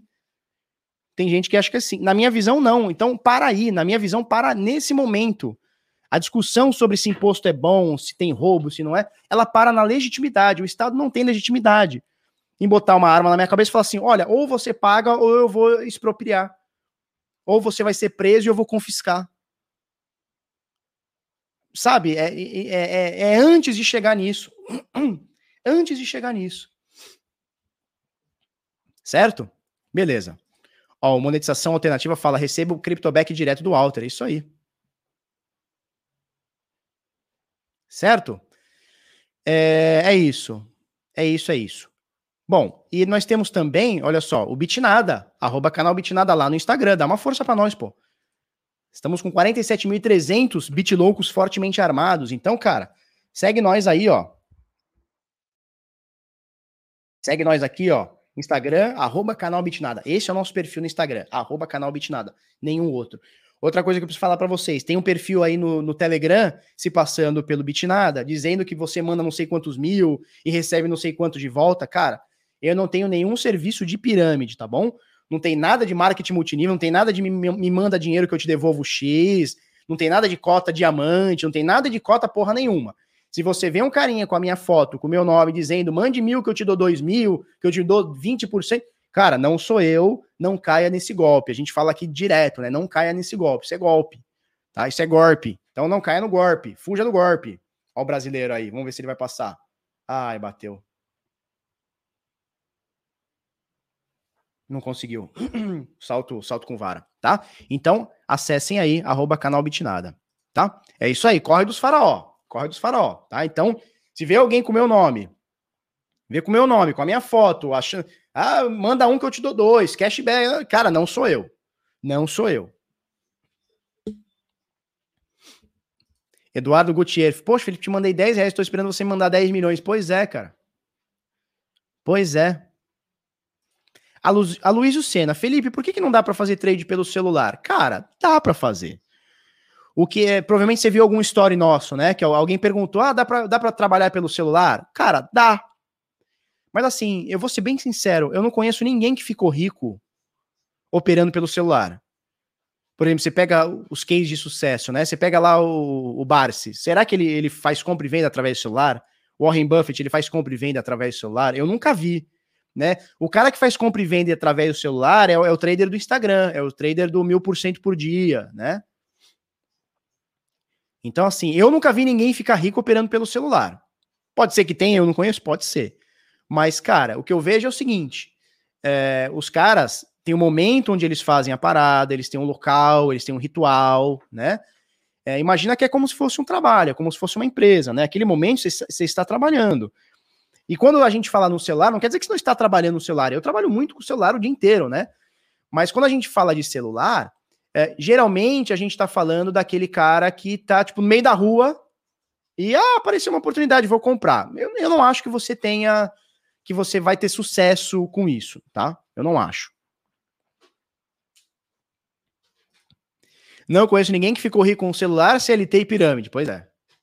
Concordo. Também não conheço. Né? Fernando Almeida, trader profissional tem desktop com várias telas ainda. Cara, eu discordo, tá? Eu acho que menos é mais. Por exemplo, eu, eu me considero um cara profissional? Considero, porque é, tecnicamente, se eu ganho dinheiro com isso, é minha profissão, né? Então, se eu tenho, se eu tenho sustento com isso, é minha profissão. Eu não tenho duas telas, eu tenho somente um notebook que eu faço minhas coisas. Só que é um lugar centrado, que eu paro, olho, faço, analiso e tal. Né? Então, eu não preciso ter várias telas. Tá? Não tô falando que quem tem. Eu não tô dizendo que quem tem várias telas não é trader, não é isso, mas assim, não precisa. Se você pegar o Warren Buffett, por exemplo, pega a foto do escritório dele, não tem nem, nem computador tem. Acho que tem um computador só e acabou. É, é, só isso que o cara precisa. O cara não precisa de zilhões de tela. Não tô dizendo que seja ruim você ter, não é isso. Mas, cara, dá para você fazer sem ter zilhões de telas, tá? Já respondemos, tá, Aloysio? Acabei de responder aí. Para ter acesso ao ARM, qual seria o passo a passo? Tem que estar tá na comunidade Decifrando Trade. Dentro da comunidade Decifrando Trade, tem que chamar a Cris lá, tá? Isso, é exato. Dá para fazer? Dá. É ruim? É. Você vai ficar rico? Provavelmente não. No celular. Isso, eu tenho várias abas, deixo várias abas. Pronto, é o que eu preciso. Ih, o cara passou o brasileiro. O americano passou. A gente vai pegar o primeiro lugar. Vamos ver. Mas ainda tem prova aí, acho que ainda tem prova aí, tá? Trader profissional tem simulador de carro de corrida. Pois é, pois é, o Paiva tem, né? Ele gasta uma grana com aquele simulador dele lá, cara. Eu não vejo graça, mas cada um tem sua pira, né? Cada um tem a sua pira. Turma, é o seguinte, hoje, 18 horas, deixa eu confirmar, 18 horas, horário de Brasília, eu vou estar no YouTube uh, da Vector, tá? Da Nelógica, para a gente falar sobre a Vector, para falar sobre o preço do Bitcoin, dados on-chain e tudo mais. Eu deixo o link lá no arroba bitnada no Telegram. Arroba bitnada no Telegram, tá? No nosso canal exclusivo lá, tá? É isso. Uh, amanhã, amanhã irei para Florianópolis. Vamos encontrar Caio Vicentino, eu, Marcelo Paz e Augusto Bax, Augustinho Carrara. Nós vamos fa falar de negócios e vamos fazer um podcast. Olha lá, o brasileiro vai saltar. Salto com vara. Bora, moleque. Thiago Braz. São Braz, São Braz. Ah, não conseguiu. Não conseguiu. Tá bom, tá bom. Mas tá em terceiro, pelo, pelo visto. Não sei se pegou medalha, mas até agora tá em terceiro, pelo que eu vi. Show! É isso aí. Então, hoje, às 18 horas, horário de Brasília, na Nelógica. Amanhã, não sei como é que vai ser, porque eu vou, eu vou dormir essa noite em São Paulo. Depois da manhã, Floripa, Floripa. Volto na sexta-feira. Não sei como vão ser a, a, a, internet lá. Então, vai ter vídeo todo dia? Vai, desde que a internet esteja boa. Eu vou levar minha, minha, minha, minha internetzinha. A internet estando boa, a gente tá com o pau. Beleza? Se você gostou desse vídeo, curte, comenta, compartilha com os amiguinhos, inscreve no canal, coisa no sininho. O brasileiro tá em terceiro agora. Tá? Inscreve no canal, coisa no sininho, vão para cima. Até amanhã, muito obrigado e tchau, tchau.